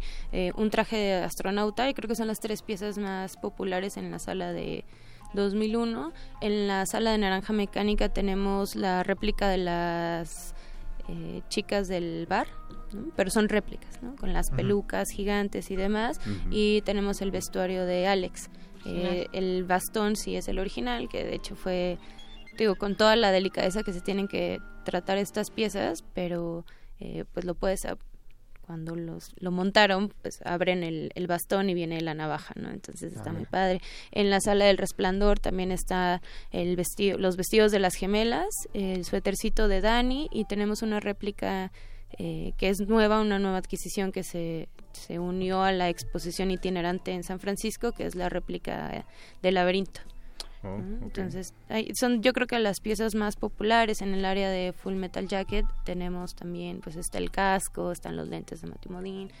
Hay, hay muchas piezas que son muy populares entre, entre las personas, ¿no? pero hay también lo que es muy bonito ver es, esto es lo que la gente, lo que les decía, ¿no? Lo que más conoce la gente pero eh, pues empieza la exposición desde los años de Luke. ¿no? Entonces puedes ver las fotografías, las cámaras, hay una colección de lentes y cámaras padrísima de Kubrick, y que era esto que hablaba Eh, Jan Harlan, el productor de Kubrick en pues, La creo que la- mayoría de sus muchas de sus películas, que aparte es su cuñado, que hablaban cuando, cuando falleció Kubrick, que decían, oye, es que tenemos como 90 baúles de cosas.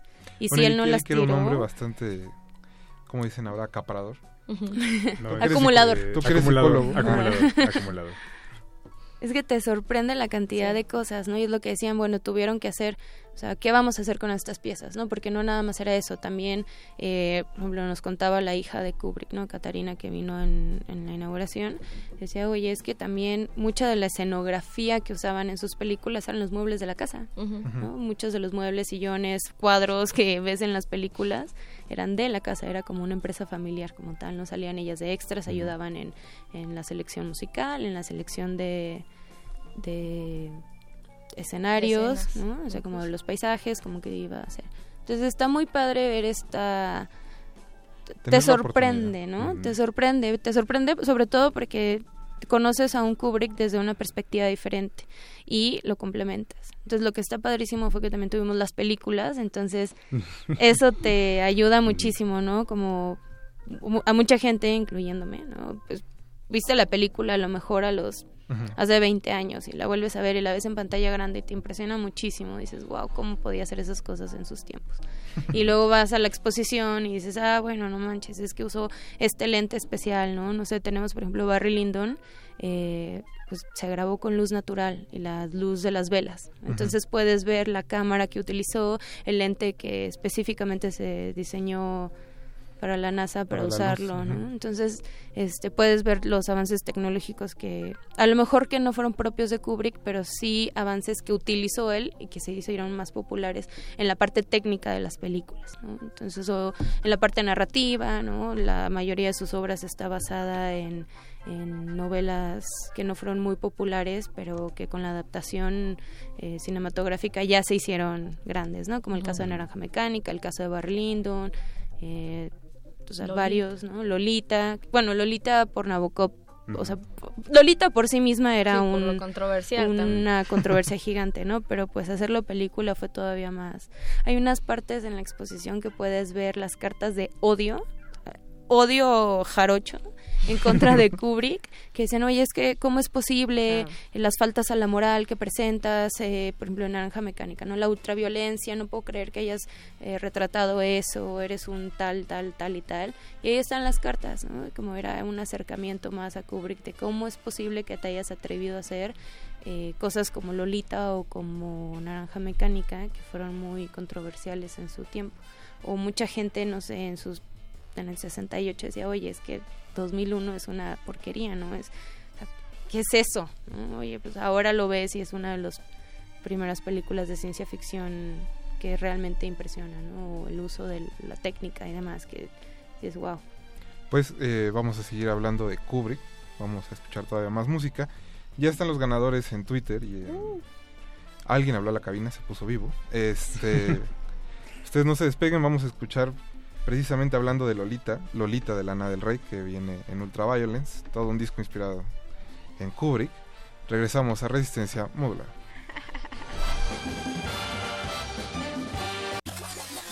De. One, one.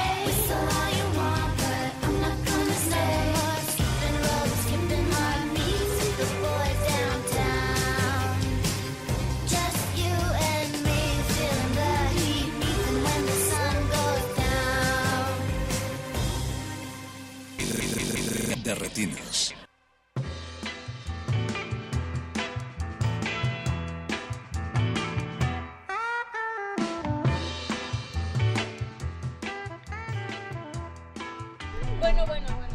Ya estamos de vuelta en su cabina cinematográfica. Acabamos de escuchar Lolita con Lana del Rey. Eh, chicos, para todos los que nos quieran contactar a través de WhatsApp, es 55 40, 47 76 90 81 55 47 90 81. Víctor Uribe nos dice precisamente en WhatsApp que su película favorita es El Resplandor porque se caga de miedo, lo estoy citando textual. y dice que somos eh, un poquito injustos porque solo regalamos pases en Twitter. Sí, lo sentimos, Víctor. sí. Este fue la Otro- dinámica de esta noche. Otro que se quedó sin pases fue nuestro querido Carlos RGO. Carlos RGO, ni modo Charlie, nos va este, a tocar ir este, como los demás a formarnos. Con, con el pueblo. Con el pueblo, exacto. Pero bueno, el- como les decíamos, ya se ganaron los cinco pases dobles.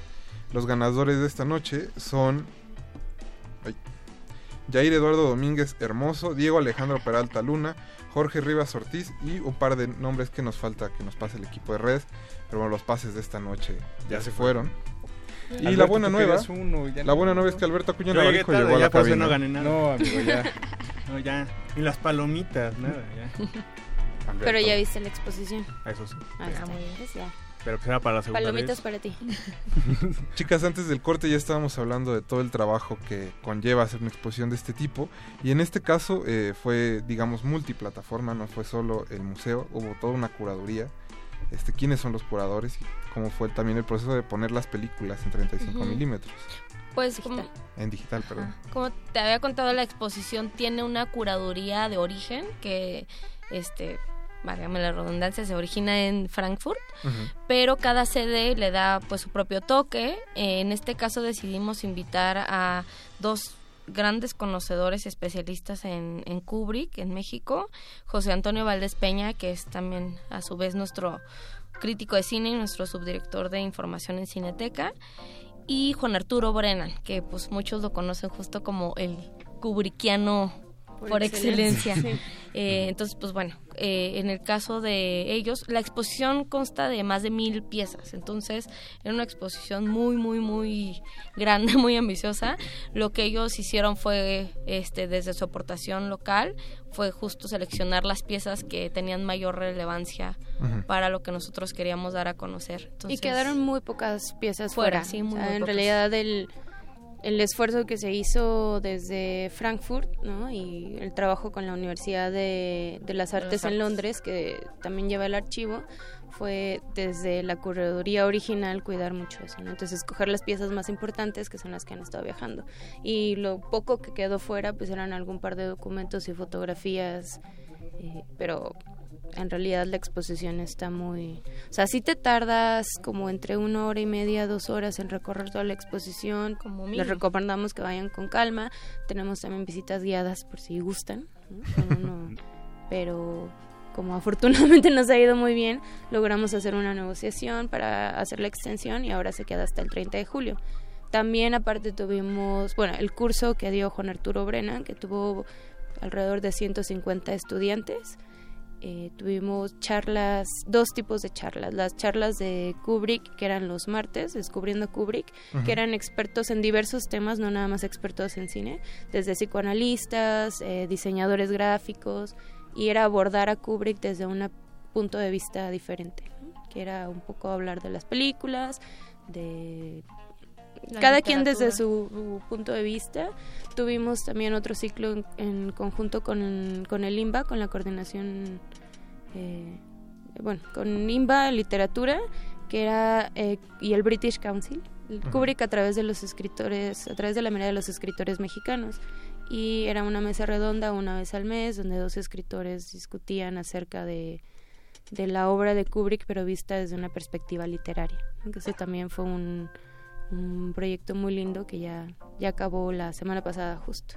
¿no? Tuvimos también, ahora tenemos noches de museos, que es una vez al mes, que también ahí era un tema, porque pues como mencionaba Mariana, tenemos apenas desde agosto del 2015 con la galería. Y es muy difícil hacer un posicionamiento de un museo de la cineteca, porque la gente conoce la cineteca como un cine. ¿no? Entonces, eh, ahí vamos tratando de...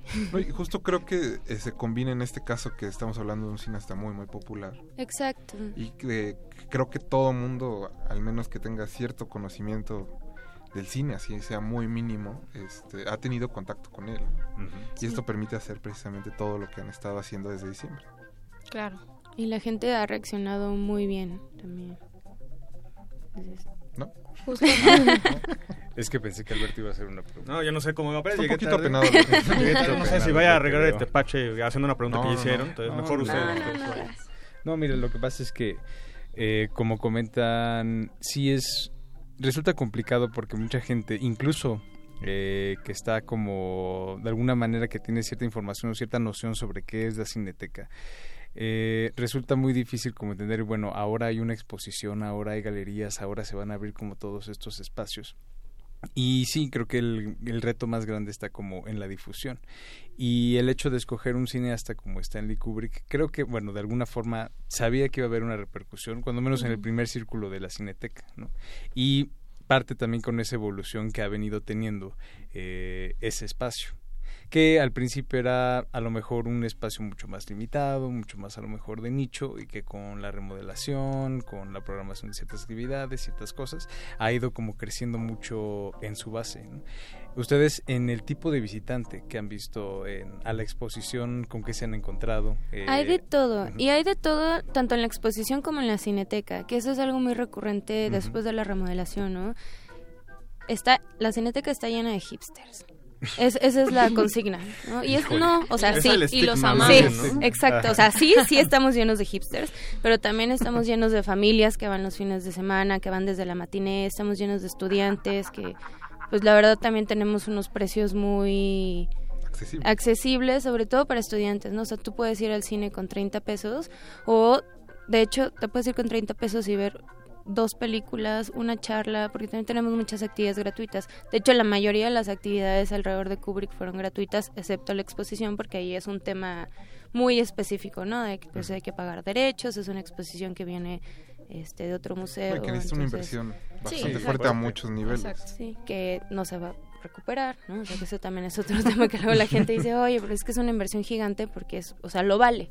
¿no? Las, Sí, claro. las películas, pues también, digo, las puedes entrar por 30 pesos, que me parece Bueno, y al bastante final del día la cineteca en realidad no, no vive para hacer dinero. sí, no, no, no, no. Pero sí, el, o sea, el público es muy diverso. Y siempre que veo esos comentarios de la cineteca va puro hipster, la cineteca va puro mugroso, porque literal eso nos escriben, ¿no? Ellos, no, ven a darte una vuelta por la cineteca, el público es muy diverso, tenemos cine para todo tipo de público, para la gente que es muy clavada tenemos cine muy especializado, para la gente que no sabe, hay mucha gente que le tiene miedo a la cineteca, ¿no? Que dices, oye, es que es como nada más para puro gente especializada en cine, no, es ven, date una oportunidad, date una vuelta, tenemos alrededor de 30 películas a la semana de la cartelera normal de estrenos, tenemos ciclos que luego pues, van, hay variedad, ¿no? O sea, pueden ser ciclos relacionados con el medio ambiente, cine eh, de autor, ciclos, tuvimos hace un poco de, Plan Cóndor Cine para no olvidar, no hablando de la dictadura en, Latinoamérica, tenemos de repente alojamos a otros festivales, ya sea de cortometrajes, de documentales, de diversidad sexual, de género. Entonces también pues, los invitamos a, a que no se queden con esa idea nada más, ¿no? Y, tanto para las películas como para las exposiciones. Ahorita que es Kubrick, que es un cineasta muy amigable para todo tipo de público, o sea, no es algo tan complicado, tan complejo, es, es, es algo que se puede que también está muy padre, gente que en su vida había escuchado hablar de Kubrick, que de repente llegan y ven las letras esas gigantes que pusimos y, oye, ¿qué es, qué es Kubrick? Ah, no, pues es un director de cine, tenemos la exposición, si gustas puedes entrar a ver la exposición como para que te des una idea, ¿no? Y también tenemos visitas con muchos grupos que van desde señoras pensionadas del IMSS, ¿no? Que quieren ir y no saben qué hacer y están jubiladas y nos escriben, oigan, ¿qué podemos hacer? Vengan a ver la exposición, ¿no? Desde la, reco- la, la recomendación es que no vayan menores de 15 años, sobre todo por la parte gráfica. Pero si tú tienes un primo, un hermanito que tiene 10 años y tú lo vas a acompañar y tú tienes la capacidad de decir, oye, mira, ¿no? esto es así por tal, son bienvenidos. Y retomando un poco nada más el tema que decía Carla de lo de créanlo o no, hay gente que no sabe quién es Kubrick que va a la cineteca. Justo la exposición también está curada este en torno a diferentes niveles de lectura. O sea, puede ir la persona que no tiene idea quién fue Stanley Kubrick ni su filmografía y también el muy conocedor, cinéfilo, que se va a encontrar con información nueva y relevante. Entonces, ese también fue un reto como darle esos diferentes niveles de lectura a la exposición. eh, todo- traducir todos los textos, ¿no? Que al final también la exposición, todos los contenidos son bilingües, inglés-español. Eh, También pueden, generamos mucho material alrededor de la exposición que lo pueden consultar en el micrositio, que Ujú. es stanleykubrick.cinetecanacional.net. Eh, también en nuestro canal de YouTube de Cineteca Nacional hay un, un área, bueno, un playlist de Kubrick, que también ahí encuentras material muy interesante. Tenemos desde una entrevista que le hicimos a Michel Sima, eh, el editor de la revista Positive, el año pasado que vino a México. Y esa entrevista yo creo que es el material más valioso que conseguimos, porque fue uno de los pocos amigos de Kubrick a quien le cedí entrevistas. Entonces, es para empezar, escuchar, escucharlo hablar es una delicia, pero si escuchas hablar de Kubrick especialmente, es muy interesante, ¿no? Te da otra, una perspectiva diferente del Kubrick al que todo el mundo está acostumbrado, ¿no? Porque no daba tantas entrevistas, era como muy reservado y tenemos también entrevista con, con Jan Harlan, su productor, y, y hay unas anécdotas que, o sea, imagínate, ¿no? Te cuenta él para, no sé, eh, consigue una caballeriza, ¿no? O sea, que no sea gente montando a caballo nada más. Eso no me interesa. Busca en qué país todavía existe gente a caballo que ande por la... eh, Era un ¿no? O sea, perfeccionista. sí, exacto. Entonces, no, pues vete a buscar en medio de Europa del Este a ver en dónde encuentras, ¿no? Para ojos bien cerrados. No quiero las máscaras venecianas. Entonces, vayan Harlan a Venecia. O sea, aparte imagínate Quiero al Tom Cruise original. la era, sí. Imagínate la, la época pre-internet, ¿no? Como para Sí, los sí, sí. productores y andar consiguiendo todo el material y justo como él quería las cosas, ¿no? Que también, pues, te platican del carácter difícil que tenía, de cómo era un perfeccionista, cómo tuvo enfrentamientos con, con por ejemplo, con Nabokov, ¿no? A la hora de adaptar el guion de Kubrick, que Nabokov escribió el guion. Él dijo, no, pues es mi obra, este es mi guion, te lo doy. No, vamos a hacerle unos cambios y todo. Con Nabokov al final la relación terminó bastante bien, pero por ejemplo con Stephen King no. Que no le gustó Bueno, la adaptación. Sí, hasta el día de hoy, ¿no? Hasta Pero bueno, en esta cabina tomamos más partidos siempre por Stanley Kubrick. Hasta donde yo sé. creo que sí, todos, ¿no? ¿O no? Sí, Ah. creo que sí, todos. ¿no? Sí. Al parecer Alberto no, y con esa bomba nos vamos a ir a otro musical. Eh, vamos a escuchar ahora Fun for Me de Moloco, que se llama Moloco Moloco precisamente Bar. por el Por bar de la Naranja Mecánica. Eh, se fueron todos los boletos, le mandamos un abrazo fuerte a Lilus Kikus, que no alcanzó pase No. en Twitter. Nosotros vamos a escuchar eh, Fun for Me de Moloco, vamos a seguir platicando con Mariana Bermúdez y Cala Martínez de Cineteca Nacional. No se despeguen.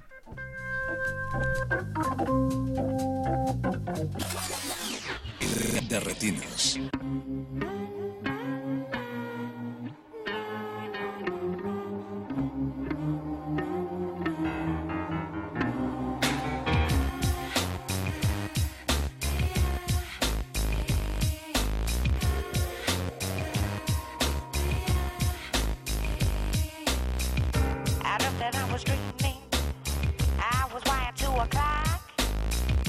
I tickle by the minute. Tick tock, tick, tick tock. I dream I'm on a train. And it is making music.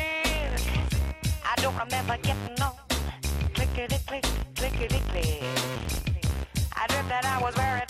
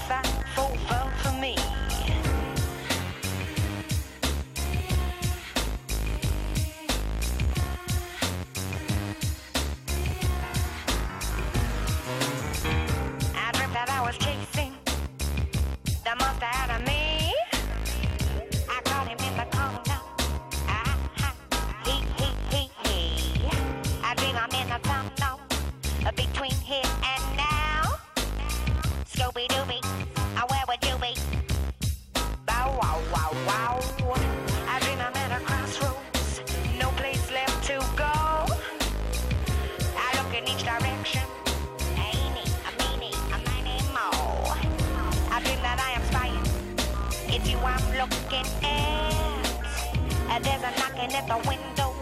A rat tat tat tat, a rat tat tat. I dream I am an ostrich, head deep in the sand. There's a rhythm that's a playing. Fantastic elastic band.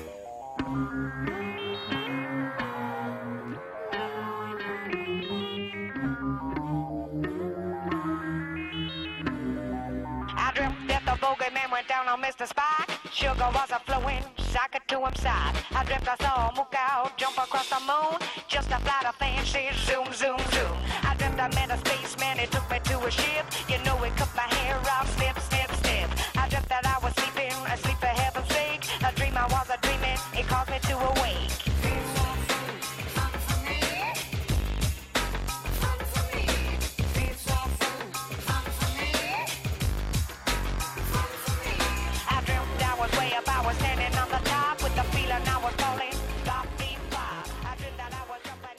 de retinas.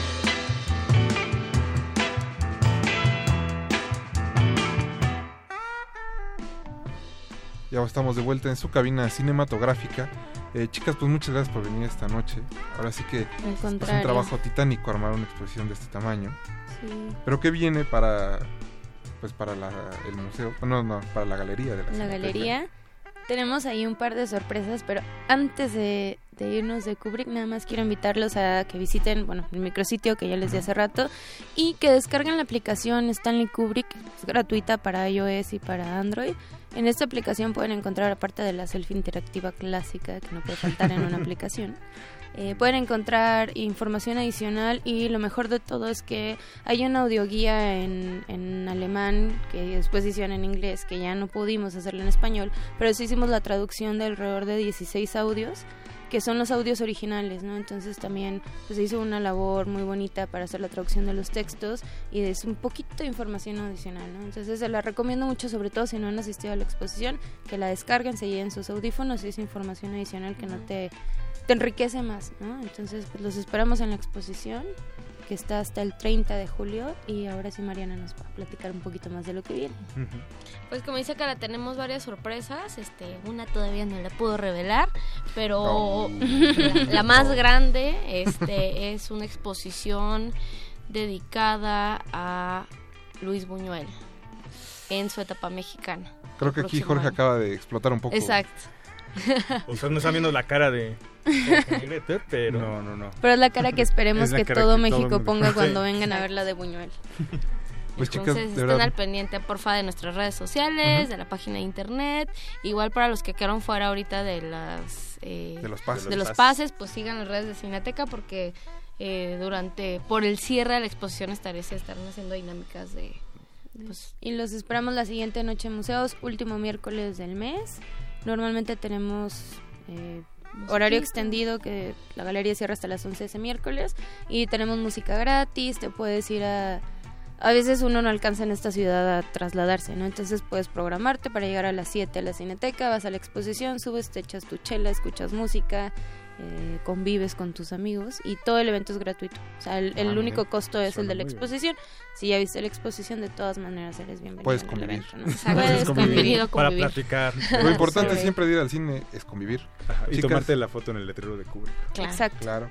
Eh, Gala, digo Cala. Mariana, muchas gracias por haber venido esta Gracias noche y esperamos tenerlas otra vez aquí en su cabina. Cuando venga la y exposición de Luis nosotros Buñuel. a ti en favor. Próximo exposición. año. No, no, claro, claro. Nosotros vamos a ir al Navarajas. De retinas. De retinas. Navarajas. Sin gran publicidad, sin juguetes coleccionables, sin alfombras rojas, butacas finas, ni sonido envolvente, también hay cine. Navarajas.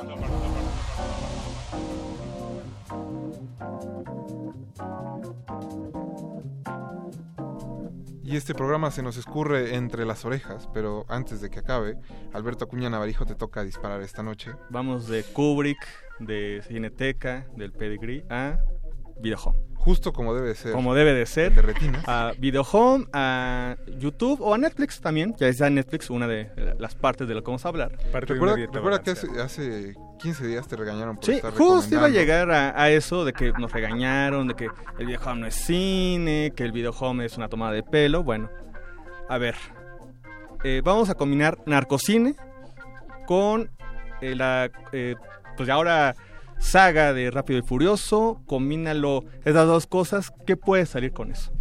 Pues muchas cosas, Alberto. Muchas cosas. Bueno, pues No uno- pero no una película de Kubrick, eso sí te voy a decir. eh, eh, no, no, ni siquiera cerca. Pues igual si estuviera vivo. No, no sé. Oye, sí, igual. Pero bueno. Ni siquiera. Bueno, pues es Culiacán contra Mazatlán. Es una. Pues ya tetralogía. Porque, eh, como siempre en el videohome, si Rápido y Furioso puede tener ocho y nueve partes, bueno, pues aquí el videohome eh, ha aprovechado, como siempre, los narcocorridos para, a partir de una canción, explotarla a, a lo máximo. Y en este caso, actualmente son cuatro partes. Eh, si bien la historia, como en muchos de los casos, pues no tiene tanta variación, disputas familiares, eh, venganzas, obviamente eh, secuencias musicales, eh, y obviamente también chicas, este, narcos, obviamente, en fin. Bueno, pues aquí lo interesante del caso es que el director, que también es el protagonista, Oscar López, que es algo así como, pues como una, su- eh, un sucesor de eh, Mario Almada para la época Palabras actual. fuertes, sí, claro, todavía no está, a la, altu- no está a la altura todavía. ¿Estás consciente de lo que estás No está a la altura Alberto? todavía. Lo, lo sostengo, pero, pero al menos ya va en ese camino. No hay nadie más que, que haya que haga un poco de sombra. Por ahí John Solís, posiblemente, que será otro, Todo otro candidato. Eh, posiblemente, si no han visto ninguna de, de sus películas, posiblemente lo reconozcan por este documental llamado Narcocultura. Ambos salen por ahí haciendo este acto de presencia. Y el hecho es de que eh, posiblemente como actor no todavía no está a la altura de un Mario Almada, no tenga la presencia, no tenga el, el garbo ni el porte, pero como director curiosamente es alguien muy solvente, que falta mucho en el videojuego. Eh, ya desde el tráiler o de los trailers de, de la- de estas cuatro películas, se ve que ella es un director eh, obviamente muy este, formado de manera autodidacta, pero ha bebido mucho del cine de acción estadounidense. Y eso es lo que le hace diferente a varios. Eh, el simple hecho de tener una buena puesta en escena, siempre eh, adolece este cine, por ejemplo, en las secuencias de acción, ¿no? Este, los tiroteos, las balaceras. Aquí hay algunas cosas interesantes. Inclusive le saca mucho provecho al, al presupuesto. ¿No? Tomando en cuenta que pues no hay mucho, bueno, pues lo poco que hay, inclusive los autos lucen más, la- eh, las competencias, porque pues, obviamente como es muy estilo rápido y furioso, sobre todo las primeras dos, eh, pues lucen los autos, eh, las secuencias este, musicales son más cortas, ¿no? Ujú. Que también muchas veces eso entorpece las, las secuencias, este, eh, esas secuencias musicales entorpecen un poco la, la, la trama. Entonces, bastante recomendable, sobre todo para la gente que dice, no, el videojuego no es cine. Bueno, pues, si ve... Si ven las 8 Rápido y Furioso y dicen que eso sí es cine. Hay bueno, unas partes de Rápido y Furioso que me atrevo a decir que no son cine. Uh, ya me sales con No, eso, bueno. Rafa. No, No, de verdad, de verdad. Bueno, Perdón. en fin. Pero el hecho es de que se puede conseguir eh, las tres primeras partes en YouTube. Y la mm, eh, re- mm, eh, parte más reciente, que es la verdadera historia de Mazatlán, de Culiacán contra Mazatlán, está en Netflix de hace un par de meses. Entonces, pues... Pues que bueno, siempre el cine fronterizo, pero justamente por la eh, Ujú. cercanía que tiene Sí, con pero- la industria estadounidense, Ujú. ha sido como más solvente y ha tenido como mayor pericia Exacto. para montar de alguna manera y adoptar de una manera mucho, un poquito más orgánica la- Los los, tics, ¿no? esquemas y los modelos de hacer cine en Sí, Estados ah, Unidos. ¿no? eh, curiosamente, eh, bueno, esto, eh, aunque la película, el título eh, diga lo contrario, pero la película, pues sí, es hecha en, en Tijuana, en Ujú. tres partes, eh, cuatro partes mejor dicho, este, pero sí, curiosamente, también había mucho ya de este primer videohome, sobre todo a inicio de los noventas, este, en Tijuana, que, pues, curiosamente, sí, ahí inició casi todo, pero sí se veía como muy... Este, Muy cutre. muy cutre, aunque nos gusta, pero sí es cutre, ¿no? Este, y, sobre- y ya después, ya en los años 2000, ya por ahí de 2010, 2011, otras compañías muy caseras de Tijuana, pues han querido seguir la, la escuela, pero sí, ya con unos resultados no tan afortunados. Pero creo que esto sí, de, de todos, creo que esto es donde hay que poner más atención. Pues paren oreja, ahí está la recomendación de Alberto Acuña Navarijo. Este fue su navarajazo y con eso terminamos el programa de esta noche. De Kubrick a Videohome. De Kubrick a Videohome, como es debe cutre, ser. Es cutre, pero te nutre. De Godard al Güero Castro. Entonces, Alberto Cuña Navarijo, muchas gracias por venir esta noche. Así que hice la carrera y sí, Eso. llegué.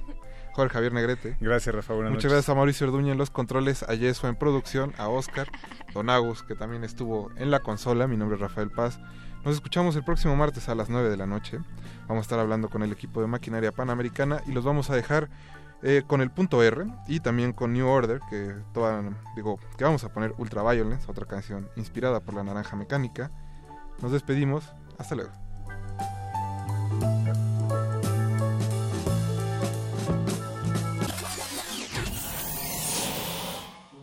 Ningún locutor fue dañado durante la filmación y reproducción de este programa. Cualquier parecido con la realidad es un atentado a la ficción. Consulta cartelera para próximas funciones.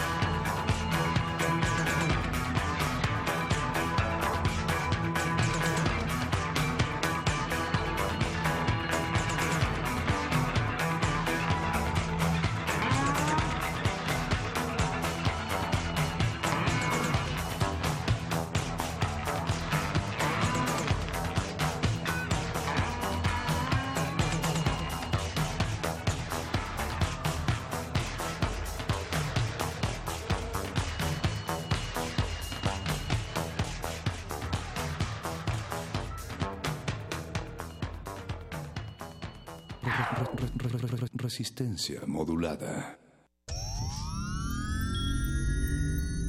Un glaciar es una capa de hielo que se origina en la superficie terrestre. Su existencia es posible por la acumulación, compactación y recristalización de la nieve.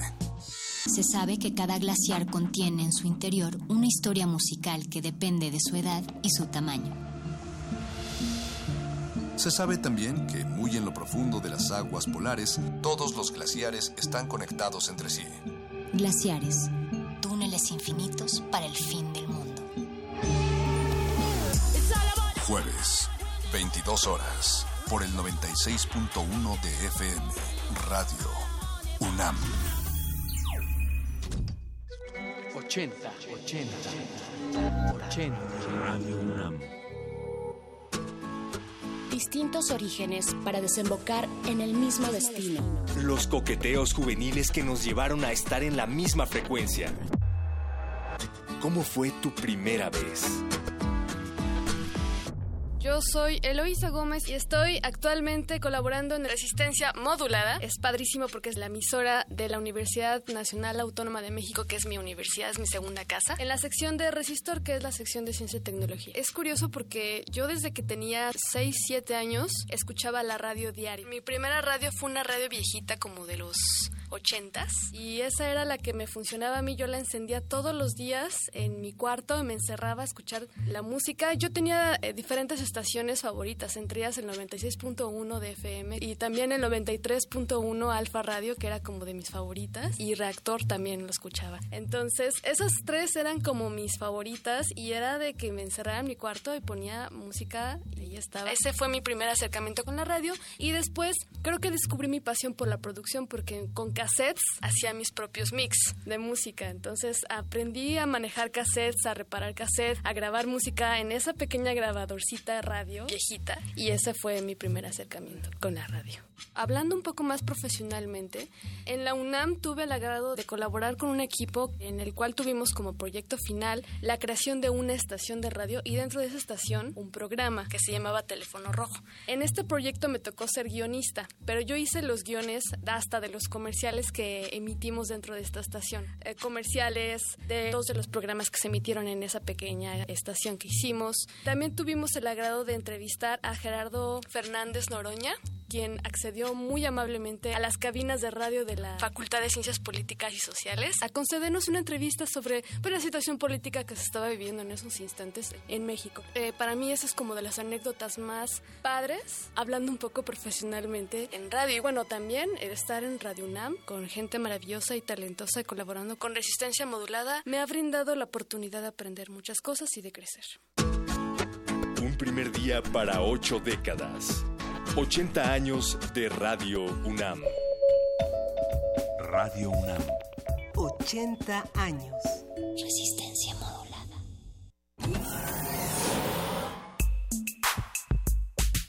Hay que escucharnos por dentro. Oler nuestra sangre caliente a través de la bocina. Cuando el sexo habla. Hay que responder.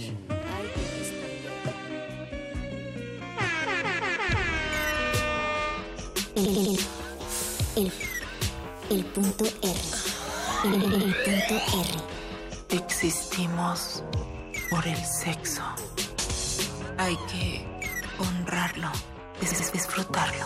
No es algo a lo cual temerle. Escucha tu sexualidad en resistencia.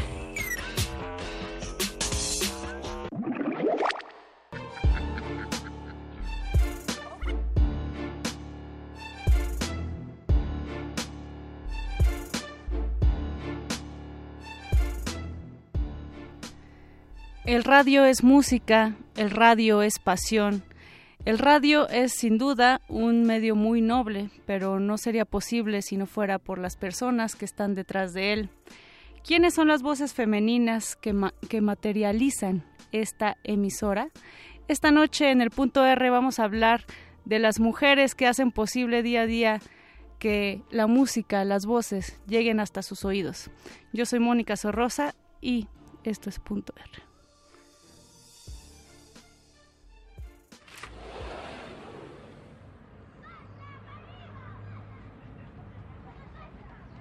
La noche escapa por la ventana, se oyen los trinos de la mañana. Café con leche y echarle ganas, rumbo a la escuela, rumbo a la chamba.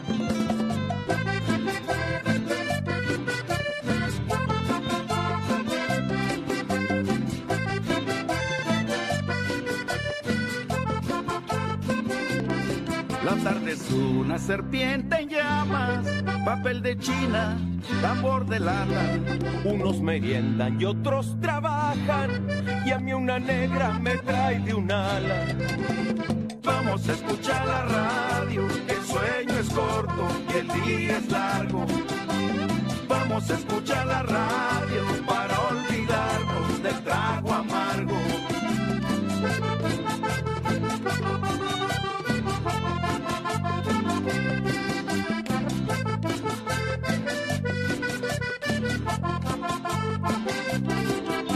De amor, la callejonera, farol del pobre, lunita buena. Un corazón de melón quisiera para endulzarme todas mis penas.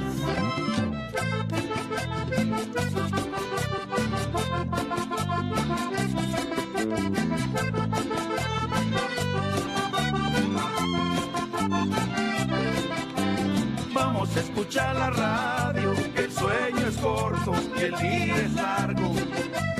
Vamos a escuchar la radio para olvidarnos del trago amargo. Vamos a escuchar la radio, que el sueño es corto y el día es largo. Vamos a escuchar la radio para olvidarnos del trago amargo.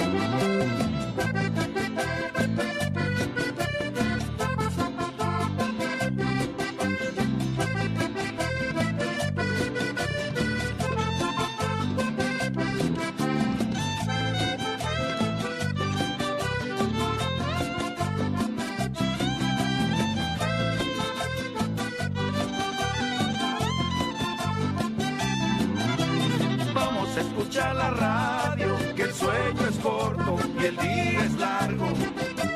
Vamos a escuchar la radio para olvidarnos del trago amargo. Vamos a escuchar la radio, que el sueño es corto y el día es largo.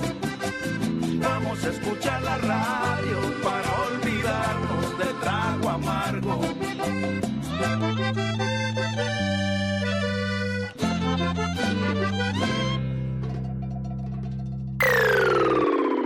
El punto R.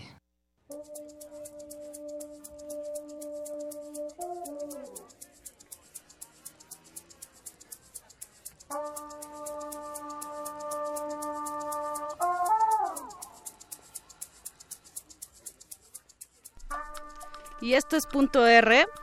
Mi nombre es Mónica Sorrosa. Luis Flores, buenas noches. Mónica Sorrosa, buenas noches y buenas noches a toda la audiencia que nos sintoniza en este 96.1 de FM. Así es, agradecemos la producción de este programa a Oscar el Voice, quien sigue al pie del cañón ahí desde las 8 de la noche, a Yeso a Lion también, perseverante como siempre, y Don Agus, que sigue también desde las 8 de la noche, está aquí soportándonos.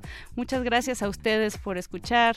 Eh, recuerden que tenemos redes sociales y que hemos lanzado desde el principio de este programa una pregunta que es ¿Cómo fue su primera vez? Y no tan relacionado con el punto R, sino más bien con la radio. ¿Cómo fue su primer acercamiento con la radio? Eh, fue en una fue pidiendo una canción, fue en un programa quizá de comentarios, O fue en el transporte público. Aplicaron la de qué divertido está el programa y se fueron, por supuesto, Radio UNAM. Y Ah. tuvieron que llegar a su casa corriendo a sintonizar. Puede ser también. Así es. Para ello está ya con nosotros Dulce Wet, pero no queremos eh, comenzar este programa sin antes hacerles una invitación a una obra de teatro llamada La Pasión según María Magdalena. Y ya tenemos en la línea a su director. Buenas noches. Hola, buenas noches, Mónica, ¿cómo estás? Muy bien. Eh, pues por favor, eh, queremos hacer extensiva esta invitación a la obra La Pasión según María Magdalena. Sí, sí, sí, efectivamente. Mira, también para ellos estamos aquí con, con la actriz que, que le da vida a María Magdalena, con René Sabina. Hola, Ah. Mónica, hola a todos los radioescuchas, buenas noches. Hola María y hola Marco Pacheco. Platíquenos un poco de qué va esta obra eh, con un nombre tan enigmático y simbólico como lo es Magdalena. ¿Y por qué la Sí, pasión? exactamente. Tabú también. Sí, no, es que es un personaje que tiene muchísimas aristas, muchísimos matices, y es justamente lo que, lo que tratamos de retratar en la obra, justamente todos estos matices que se le dan y que tiene este personaje a través de la historia, obviamente con un tono, un tono fársico, un tono muy ligero, con el que el público se va a sentir bastante, bastante identificado. Hay Eh, una... bueno, ajá. sí, es... ah, perdón, ¿qué? No, no, adelante, adelante. Es, es, pues es una obra muy divertida, la verdad. Es, es, es un reto muy fuerte eh, de, de parte actoral, ¿no? Eso es un monólogo que tiene muchas canciones, eh, sobre todo canciones mexicanas, que están muy bien insertadas en la situación de, de, de, pues particularmente de este romance que, que tuvo desde nuestro punto de vista y desde nuestra nuestra imaginación María Magdalena con, con Jesús. Entonces, pues, en general va, va un poco de, su relación cercana, ¿no? Este, la admiración que ella le profesaba a este hombre, cómo se volvió la más ferviente de sus discípulos y también cómo es que esta admiración se fue transformando en romance, en, en amor erótico, ¿no? En pasión. Con esta historia van a romper un poco de tabús, van a crear imaginarios nuevos quizás, pero también van a invadir espacios. Cuéntenos un poco qué es eh, invasión de espacios mórbidos. Sí, claro, Moni. Fíjate que Invasión de Espacios Mórbidos es un proyecto que surge este año y que en esta ocasión se está invadiendo el Hostal Regina, que está ahí en el centro, en la calle de Regina, justo con eh, 5 de febrero. Y entonces, en cada una de las habitaciones, incluso la cocina y los baños, hay distintas puestas en escena que van desde los 30 minutos hasta la hora y media, donde pues eh, veremos distintas distintas propuestas eh, estéticas, discursivas, temáticas, desde el drama, la comedia, la farsa, el cabaret. Es un proyecto muy, muy, muy interesante. Las coordenadas para que toda la audiencia se entere, ¿en dónde van a estar? ¿Cuándo? ¿Qué días? Seguro, estamos en el Hostal Regina, está ubicado en la calle de Regina, esquina con 5 de febrero, en, En el mero centro. centro histórico, justo en el centro histórico. Es recomendable llegar por transporte público, la verdad. Sí, porque Sí, no, no hay de otra. eh, O en bici. O en bici, en bici está fantástico. Tenemos una estación de cobici en la Oh, qué esquina, la mera esquina. En Regina, Eh, esquina 5 de febrero. Regina Esquina con 5 de febrero y estamos ahí los viernes a las 9 pm, los sábados a las 8 pm y los domingos a las 6 y a las 8. Ok, es y- un espectáculo, perdón, es, es, es un espectáculo de verdad muy rico, es, es, es vibrante, es, es muy divertido como tiene que ser divertido, Todo- llega a puntos emotivos muy padres también, hay una ¿Hasta conexión cuándo- muy fuerte con el público. ¿Hasta cuándo van a estar ahí? Todo junio y todo julio. Todo junio y todo julio, los viernes y los Viernes, sábados y domingos. viernes, sábados y domingos. Viernes a las 9, sábados a las 8, domingos 6 y 8. Y tenemos sorpresas, tenemos regalos, ¿cierto chicos? Efectivamente, efectivamente, Moni. Fíjate que tenemos pases dobles para un pase doble para cada una de las funciones que tenemos este fin de semana para que los que llamen y, y digan yo quiero mi pase doble para ver La Pasión según María Magdalena. Eh, les vamos a dar un pase doble para, para el viernes, otro para la función del sábado y otro para la Es decir, función del domingo. seis personas van a entrar gratis y por supuesto estas seis personas que inviten a más personas para que vayan a ver la pasión según María Magdalena y estos seis pases dobles pues nos los dan ustedes con muchísimo gusto, nosotros No, también los con- aceptamos con muchísimo gusto. ¿Qué te parece Luis si los Sí. damos a las personas que hablen al 55 23 76 82? Que se comuniquen en este momento, sí se puede decir, Sí, al en este 55 23 7682, ¿verdad? Así es, 55 23 76 82. Ya está nuestro operador Yesua con las manos muy ¿Hay, atentas. ¿hay algunas redes sociales donde podamos seguirlos? Sí, seguro que sí. Mira, eh, en las redes sociales estamos como Escena México Contemporánea AC. Escena México Contemporánea, escena va con SC, recuerden.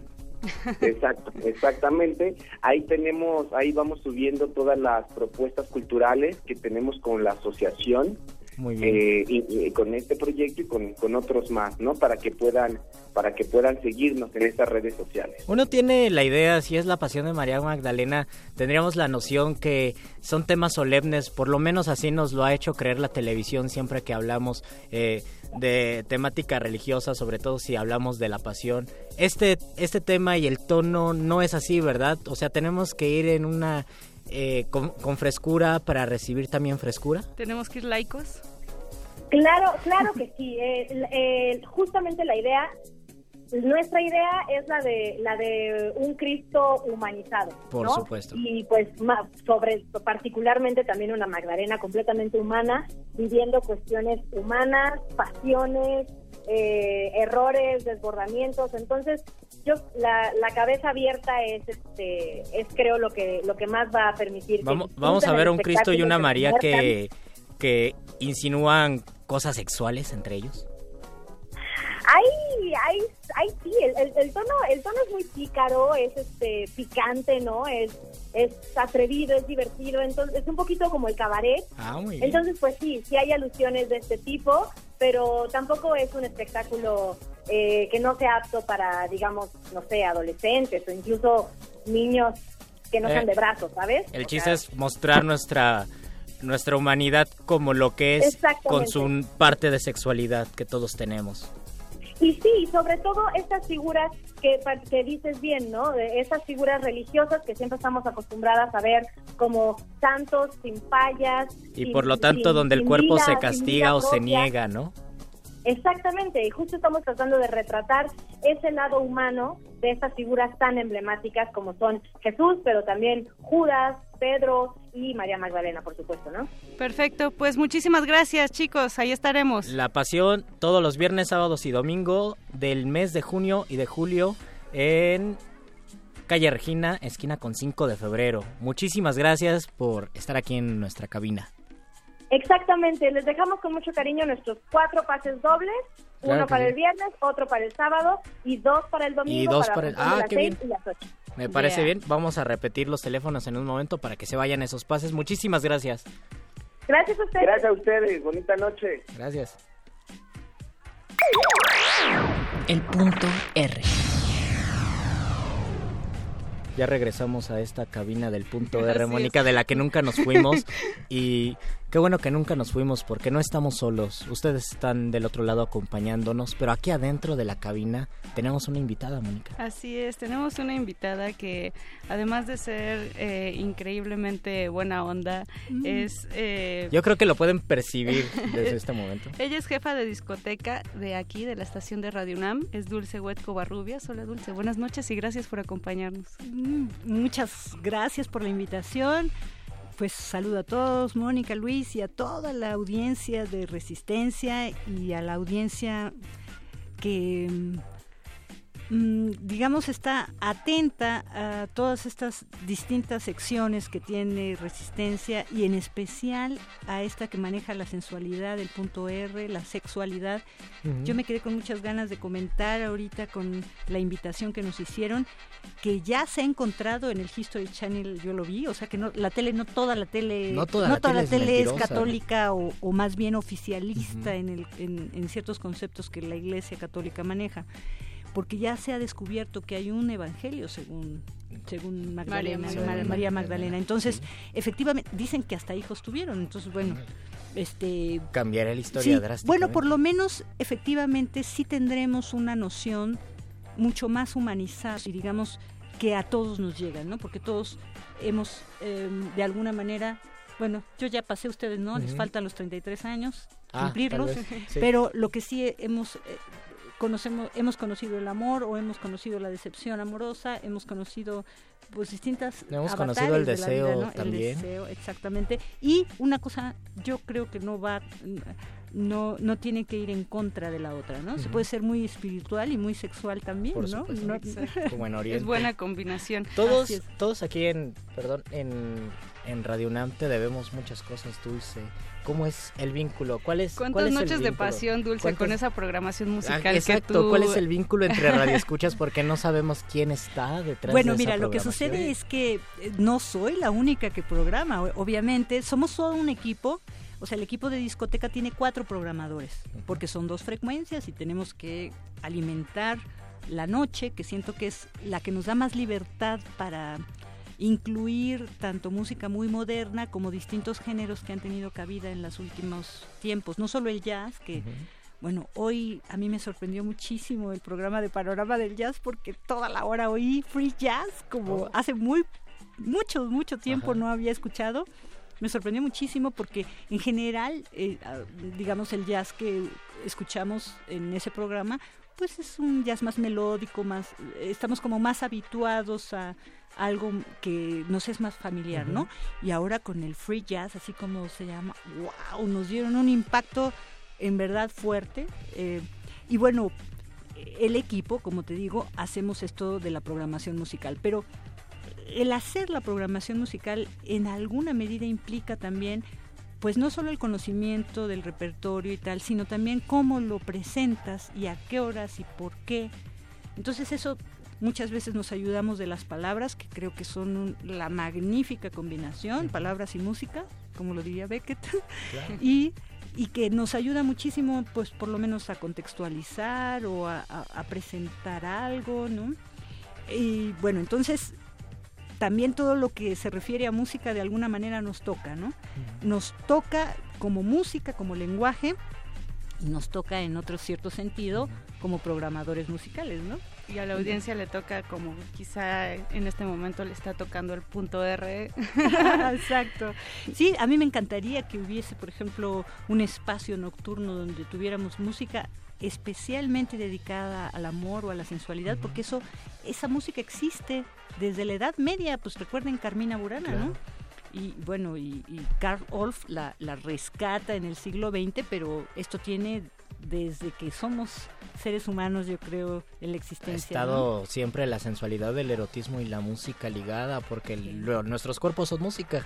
Bueno, podríamos decir, por ejemplo, en, en, eh, África, el término música tiene que ver con movimiento, o sea, la música tiene que ver con moverse y danzar, está, está asociada al mismo tiempo, ¿no? Entonces, en ese sentido, pues por supuesto, ¿no? La sensualidad tiene que ver con el movimiento y la expresión este Corporal. corporal. Bueno, yo no sé, pero yo les recomiendo que en sus prácticas amorosas también escuchen música y van a ver cómo la experiencia va a ser muy diferente. Cambia definitivamente.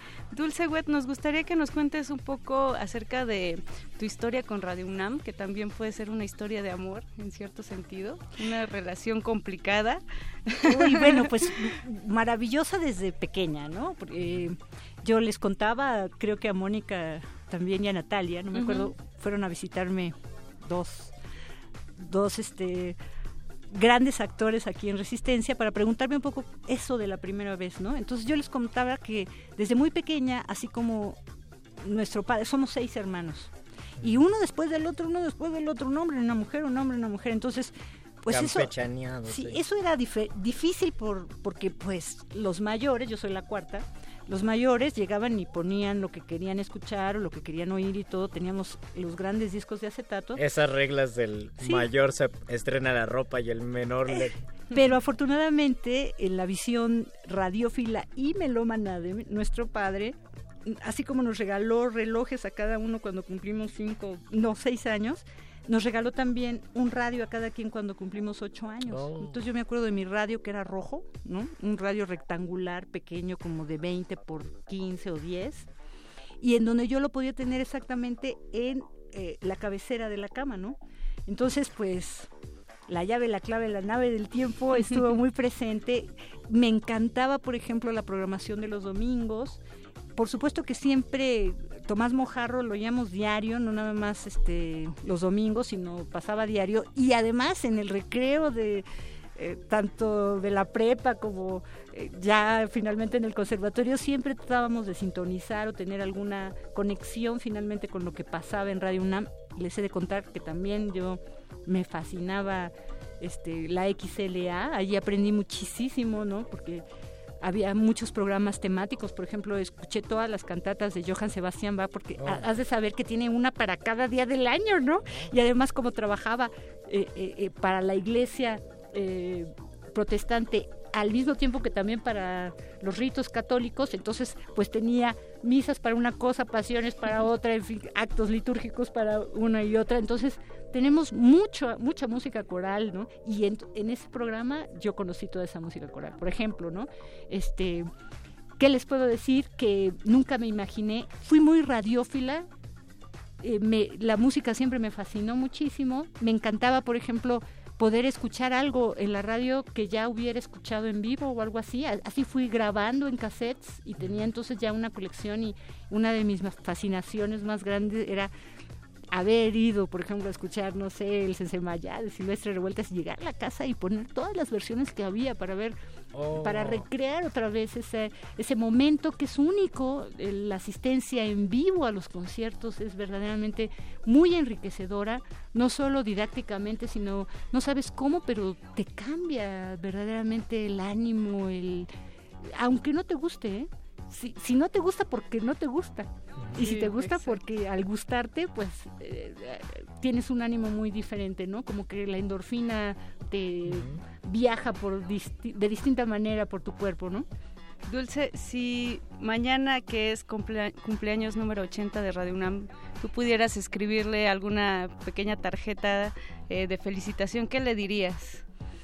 Uy, bueno, le diría, para mí Radio UNAM y sobre todo la discoteca es un centro de estudio. Es un centro de estudio por un lado, porque es como entrar a un, a, un laboratorio en donde tienes muchísimos especímenes, en donde que tienes que es- estudiar, ¿no? Así como con microscopio en ese sentido, ¿no?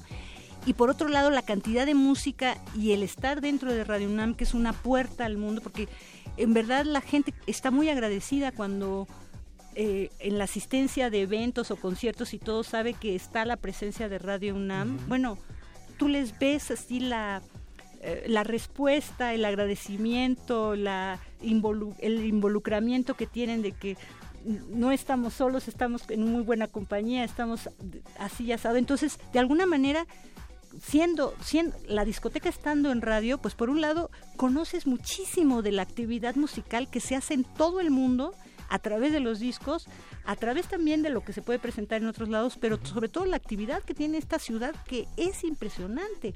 Tú sabes que aquí se hace el mejor teatro del mundo, pero también el peor teatro del mundo. Entonces necesitas conocerlo para saber, ¿no? Saber. Este, hay muchísimos conciertos gratuitos, este, hay que saber en dónde, ¿no? Y a veces los qué horas, ¿no? gratuitos Por ejemplo, todos los son mejores, ¿no? Que- o Pues- tienen tienen bueno, di- diría tienen un para Inés en primer diferente. movimiento que, que, que no hay nada gratuito, que porque son nuestros impuestos Claro, y los estamos claro, claro. Y, y finalmente estamos Es pagando con ello.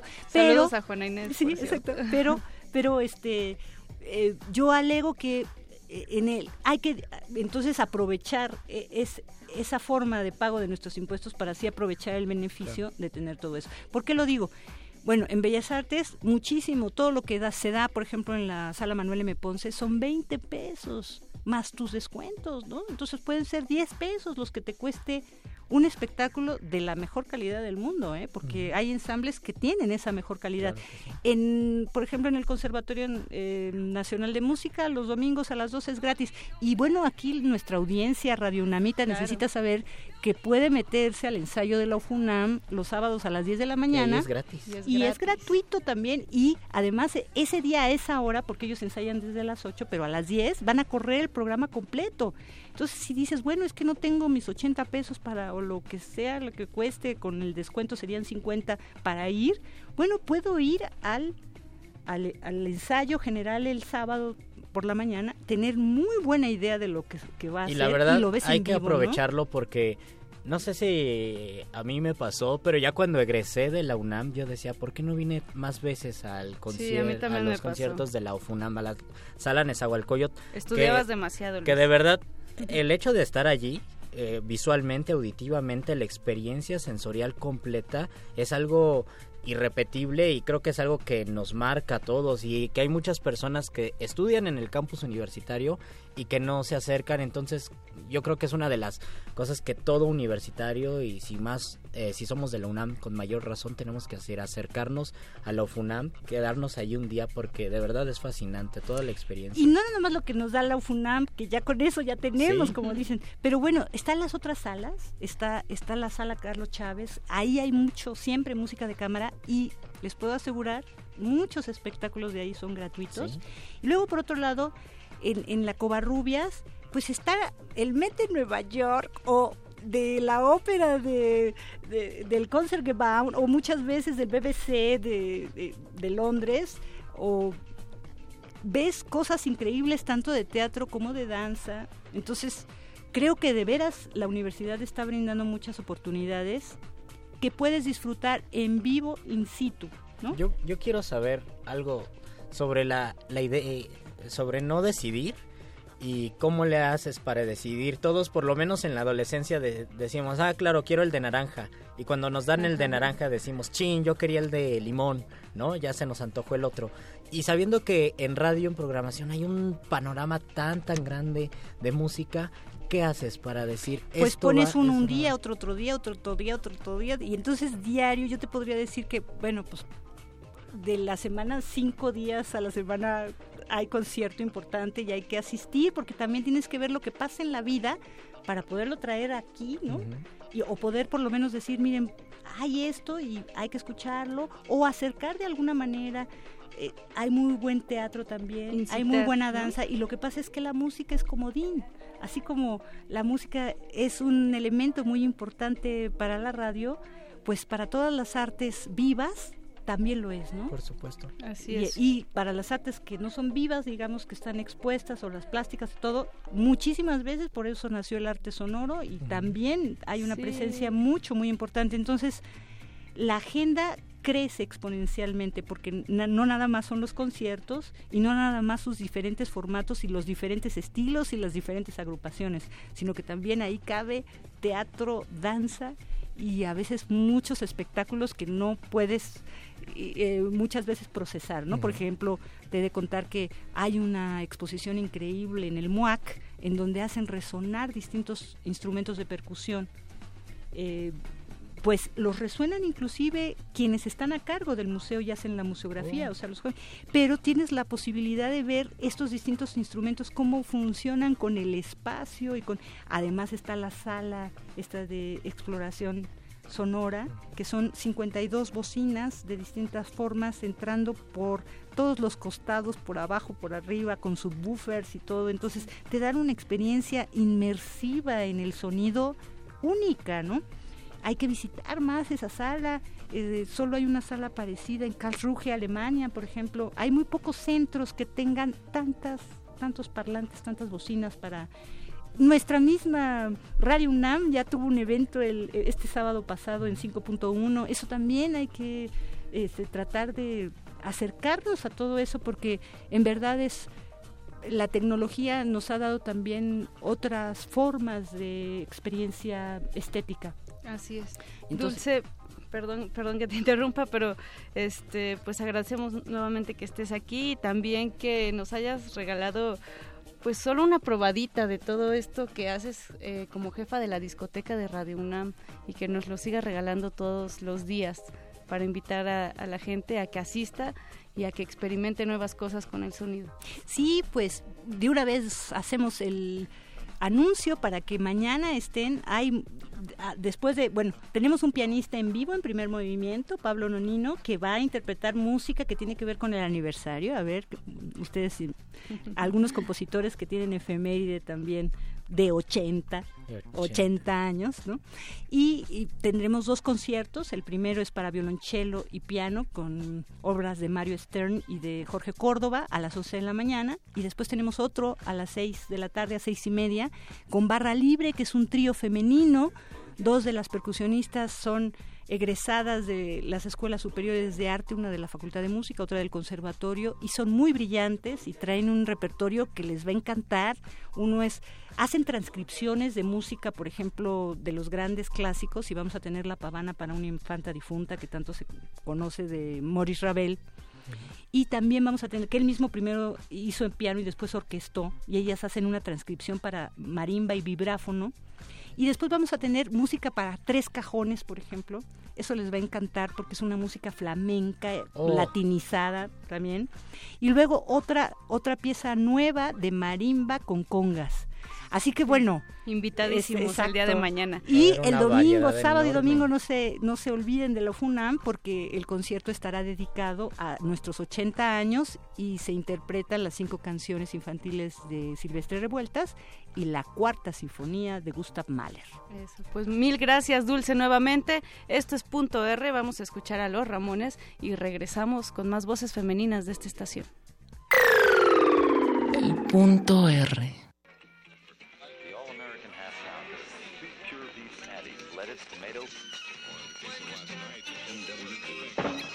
This is rock and roll radio. Come on, let's rock and roll with the Ramones.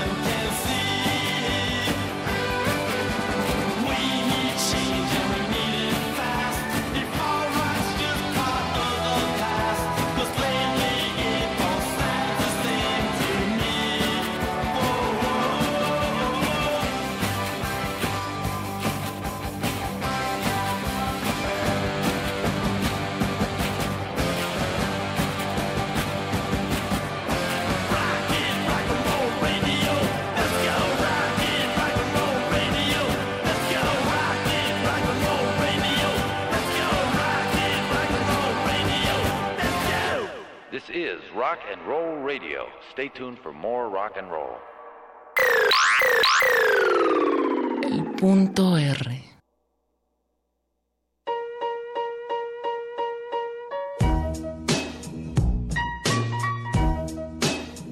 Regresamos a este punto R de mujeres en Radio UNAM. Así es, las voces que hacen posible esta estación y ya está en la línea telefónica Carmen Limón. Buenas noches, Carmen. Hola chicos, ¿cómo están? Muy bien, Carmen, y con un gran gusto de escucharte del otro lado y emoción, nervios. También Gracias. nervios. y, y con un, y con un tema musical este, que, que hace esperar cosas que no van a suceder. ¿eh? Carmen, ¿nos vas a rapear? No, no, es- no, no, Carmen. Cuéntanos, Ahora mismo. Carmen, cuéntanos cómo fue tu primera vez eh, con Radio UNAM. con Radio UNAM. Fíjate que debe haber sido en la universidad. Yo no era escucha de Radio UNAM y en la universidad que se te abre el panorama por todos lados, debo aclarar que por razones de la vida yo soy egresada de la Ibero, no de la UNAM. Habiendo querido estudiar en la UNAM, por cierto. Oh, no, eso no lo sabíamos. Sí, hombre, sí, no, no, a mí me tocó el 68 más o menos cerca y entonces a mis papás les dio mucho miedo y pues me mandaron a, me, me- dieron a escoger entre la femenina o la ibero. La Entonces pues escogí la ibero, exacto. Pero, pero incluso en la ibero, la, la Radio UNAM tenía una gran fama y tenía gran fama de ser una estación en la que se podía tener acceso a música y a contenidos que no se tenían en otro lado. Entonces yo me volví, eh, me acerqué a Radio UNAM, empecé a escucharlo, me acuerdo mucho de Tomás Mujarro y, y este y en ese momento fue cuando cuando me acerqué a Radio UNAM. Posteriormente eh, me seguí acercando eh, en, en algún otro momento hasta que bueno pues finalmente aquí estoy con ustedes. Si tú pudieras, Carmen, eh, escribirle una tarjeta de felicitación a esta estación por sus 80 años, ¿qué le dirías? le diría que cuide mucho a los jóvenes que realmente eh, ahora que he estado escuchando los promocionales con vo- los, vo- las voces de ustedes que he estado escuchando resistencia modulada que se va consolidando Eh. que sé que atrás están eh, productores jóvenes musicalizadores jóvenes creo que es una una eh, un momento muy importante para la emisora que tomen ustedes de pronto por asalto lo saben mejor que yo el aire que de eso se trata, de renovar la, eh, los contenidos, de refrescar eh, Radio UNAM y solo puede ser a través de las voces, el trabajo y las ideas de ustedes. Eso es lo que yo le escribiría a Radio UNAM. Hay por ahí eh, voces que dicen que la radio está muriendo, que están emergen- emergiendo los medios digitales, el Internet. Eh, digo, eso siempre pasa cuando nuevos eh, medios salen, eh, se expanden. se- Sí. Entonces, ¿qué podrías decir ante esos comentarios, Carmen?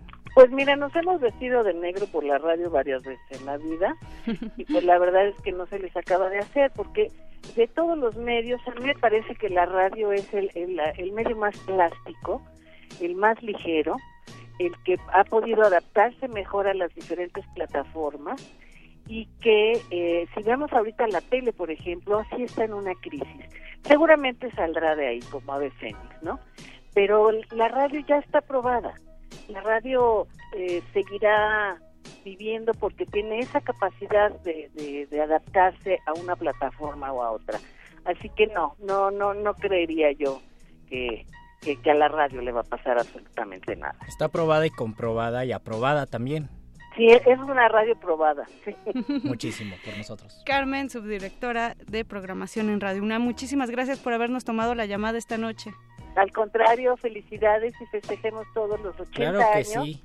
que, que, que, que abre ahora su, sus, este, su aire a, a las voces y a la presencia de ustedes, de los jóvenes. Estamos bien contentos por eso, Carmen. Te mandamos un gran Un abrazo. abrazote. Un abrazo a todos. Y, y ahora tenemos El punto R. Y ahora tenemos, en Ahora este sí momento, tenemos. ahora sí tenemos en la línea a otra queridísima, queridísima amiga de aquí. Lectora, escritora, De Radio radiofónica. ¿De quién es esa y que nos risa? encanta tu risa además. Es que esa ráfaga, híjole, no más, qué emocionante estar en Resi, familia de Resistencia, ¿cómo Oye están? Luisa, qué emoción, yo creo, según yo es la primera vez que estás por teléfono en Resistencia, además haciendo un trabajo genial porque mañana tienes turno a... En la no sé, mañana te, te muy levantas a temprano. las 5. ¿Cómo es un día de radio, Luisa? ¿Qué les ti? puedo yo decir? Sí, en efecto, nos estamos preparando porque mañana hay que llegar como por ahí de las cinco y media, seis de la mañana a Radio UNAM para preparar todo para el 80 aniversario. Va a ser una gran fiesta y vamos a estar además todo el día, toda la noche, todos juntos. Va a estar bueno, va a estar Luisa- bastante, bastante bueno. ¿Cuál es la relación entre la literatura y la radio, Luisa? Ay, es- esa es una de las preguntas más ricas para mí porque yo eh, soy de las personas que leen en voz alta todo el tiempo. Creo que la radio y la literatura se relacionan profundamente con la oralidad y con el acto de narrar y de contar historias distintas, ¿no? Y si algo tiene Radio UNAM es que todo el tiempo está contando historias diferentes a las que se cuentan en cualquier otra parte, ¿no? Ya lo decía la genial Carmen Limón, pues ¿qué, qué se puede decir con eso? Hay que estar buscando nuevas historias todo el tiempo, ¿no? Y la literatura pues se queda en el papel a veces, la radio se nos va de pronto si no la tenemos en el podcast, pero son, son estos son estos medios de, de pura imaginación. Tú, Sin Luisa, eh, gracias a la radio, ¿te has enamorado del sonido? ¿Te has enamorado de las palabras al hablar? ¿Y cómo ha sido que ha crecido tu amor por medio de la radio? Ah, pues a ver, yo empecé a hacer radio a los siete años, Oh. más o menos. Guau. Sí, son esas historias que no contamos tan seguido, pero en- empecé haciendo más que nada locución y conducción y fue más adelante que empecé a hacer guiones. Entonces, sí, creo que primero apareció el amor por la palabra y luego el amor por la palabra escrita, por así decirlo. Eh, sí, eh, un largo viaje desde Imer a Radio UNAM que, que además celebro muchísimo porque Radio UNAM es una escuela, ¿no? Y yo he aprendido todo en ese lugar, sobre todo enamorarme de, de los distintos sonidos, ¿no? Aprendí tantas cosas y creo que todos los días aprendemos algo nuevo. Luisa Iglesias, conductora de Primer Movimiento, muchísimas gracias por tomarnos la llamada. De verdad, sabemos. Luisa, estoy bien contento de que te desveles tantito Yo- yo para escuchar quiero. tu hermosa voz. También Déjenme, te queremos. déjenme nomás decir un comentario brevísimo. Claro Mi que sí. espacio favorito de la radio sin duda es resistencia modulada. Oh, Luisa. Pero así, el mero mero, y, y no importa qué tanto se tenga que desvelar uno, y además ahora ya está a las 11, pero antes nos quedábamos hasta las 12 y nos quedaríamos hasta las 3 de la mañana escuchándolos porque ustedes siempre están haciendo algo diferente y los quiero mucho. Yo también te, Te quiero y nosotros te te queremos, queremos, Luisa. Y de verdad pronto te vamos a ver aquí en la cabina nocturna, que nos Órale. acompañes ya sea en un punto Vamos R, un de muerde lenguas. Yo quiero hablar de cochinadas. Sí, Puedes sí, hablar sí, de cochinadas en cualquier en cualquier programa, eh, no te preocupes. Hombre, no, pero con ustedes mejor. Por supuesto que sí, Luisa. Un Luisa. Mil Mañana gracias. nos vemos para celebrar. Mañana nos quiero. vemos. El punto R. Ahora estoy contento porque son voces conocidas, voces que queremos mucho, Sí, voces mí- que nos que nos vinculan de una u otra manera. A mí lo que me gusta es también que hay gente que, que lleva varios años trabajando aquí, hay gente que nos estamos integrando. Radio UNAM se está construyendo todo el tiempo y de eso se trata, Y creo. gente maravillosa que hemos conocido en la radio, ya sea porque son nuestros escuchas o porque son personas que trabajan. Y ya tenemos en la línea a otra queridísima, queridísima amiga, colega de aquí de Radio UNAM. Ella es Anita, Anita Warhol, Anita ¿estás por ahí? Warhol. Hola, ¿cómo están? Anita. Bien, Ana. Y qué gusto, es la primera vez que estamos hablando, pero con mucha audiencia de por medio.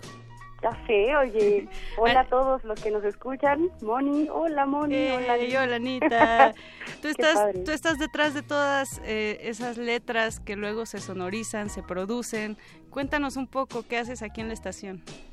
Pues mira, de tocho morocho, desde ir por el café cuando hay crisis y uno se levanta temprano y estás desmañanado y ayudas en la producción, hasta la escritura de los guiones, la investigación, el periodismo, el diseño de los programas, un poco la, lo que le llaman la curaduría musical, que es pues buscar una música que vaya y que, como lo llamamos, haga un maridaje como con todo lo- el contenido. Eh, me gusta pues la sí, palabra maridaje.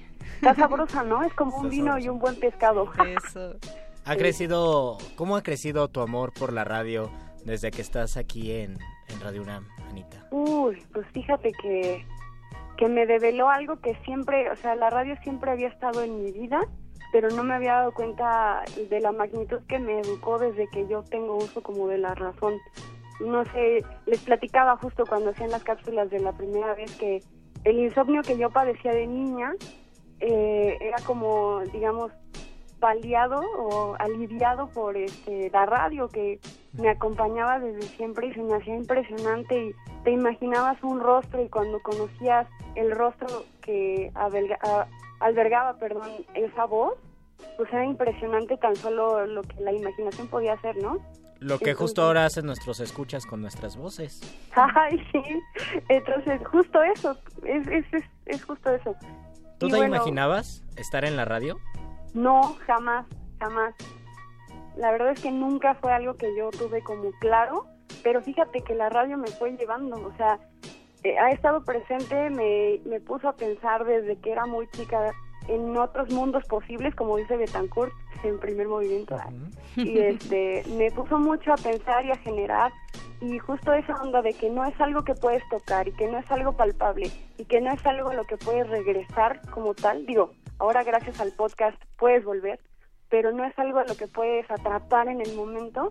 Híjole, se me hace una cosa bien importante y que a veces cuando hacemos la radio trabajas bajo presión, trabajas con pocos recursos humanos, materiales y lo que tú quieras. Pero se le Pero- pone mucho corazón.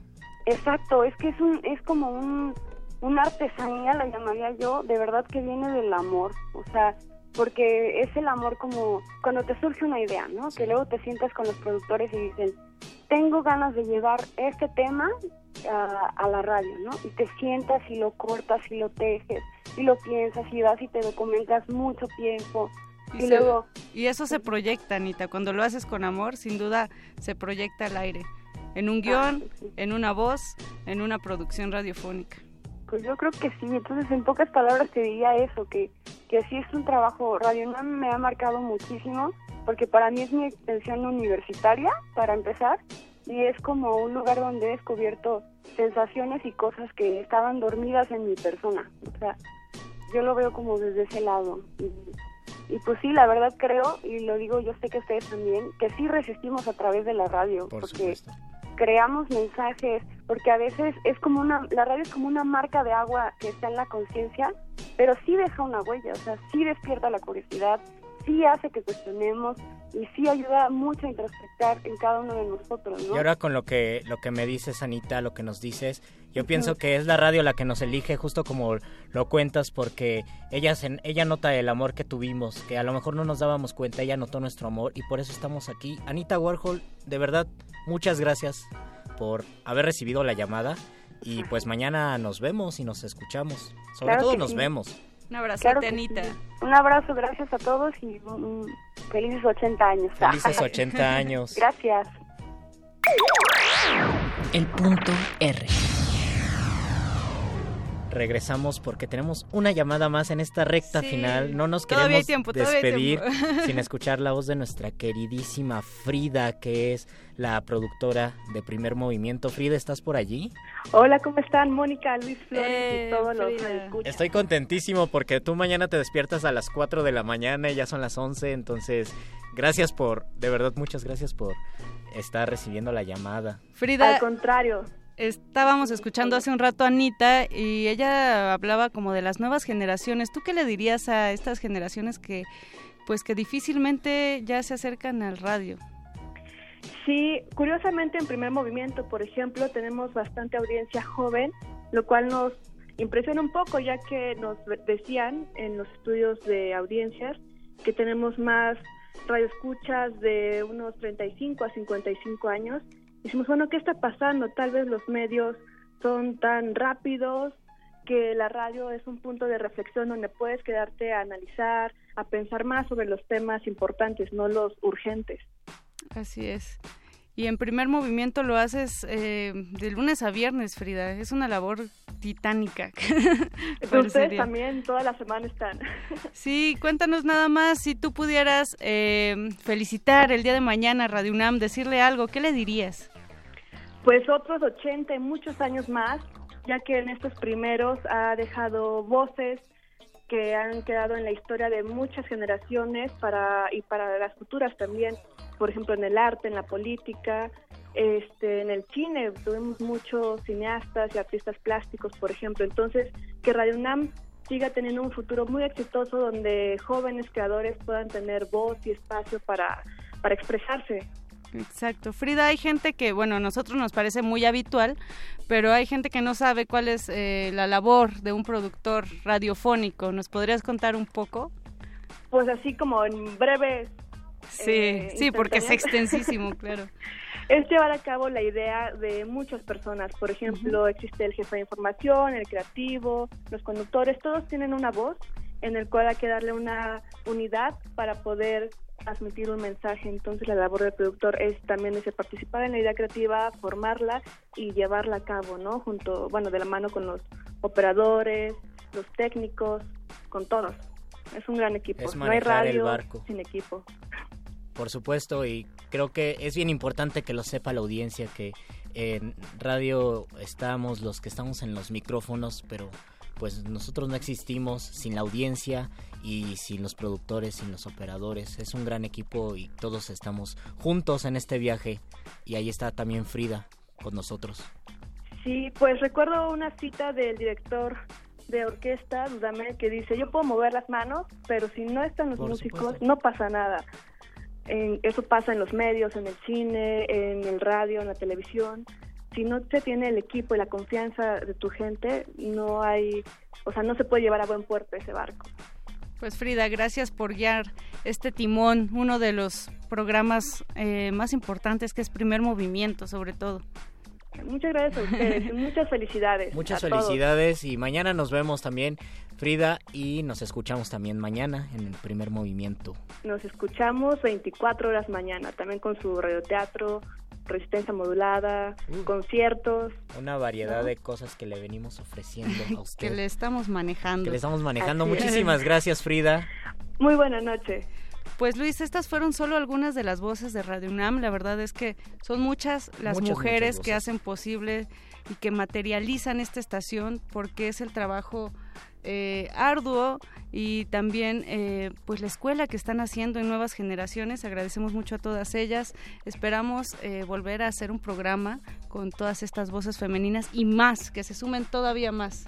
Así es, y tengo que agradecerte entonces, tengo que agradecer a nuestra compañera Natalia Luna, a Berenice, la señorita. Berenjena, A nuestra queridísima Eloísa, a todas estas personas que están aquí con nosotros, que hacen la resistencia, que hacen la radio y que queremos mostrar lo que somos a partir de nuestras voces, nuestros sonidos, nuestras palabras y lo que percibimos, que es la manera en que nos comunicamos y establecemos puentes con ustedes. Así es, gracias a Oscar El Boys y a Andrés en la operación, Andrés Ramírez. Esto fue el punto R.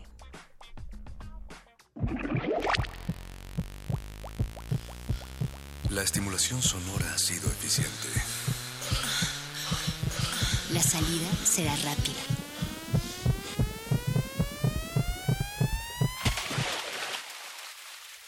Vuelve cuando quieras volver a escucharte. El punto R. El, el- el punto R.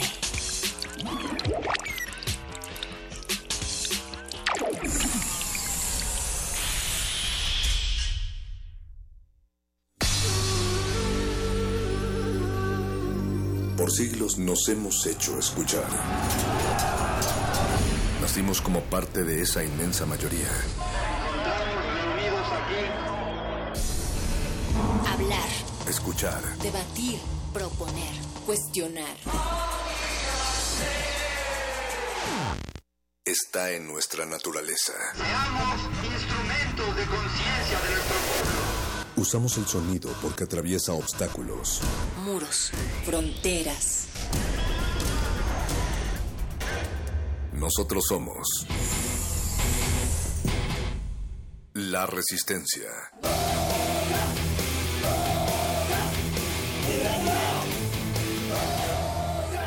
Resistencia modulada.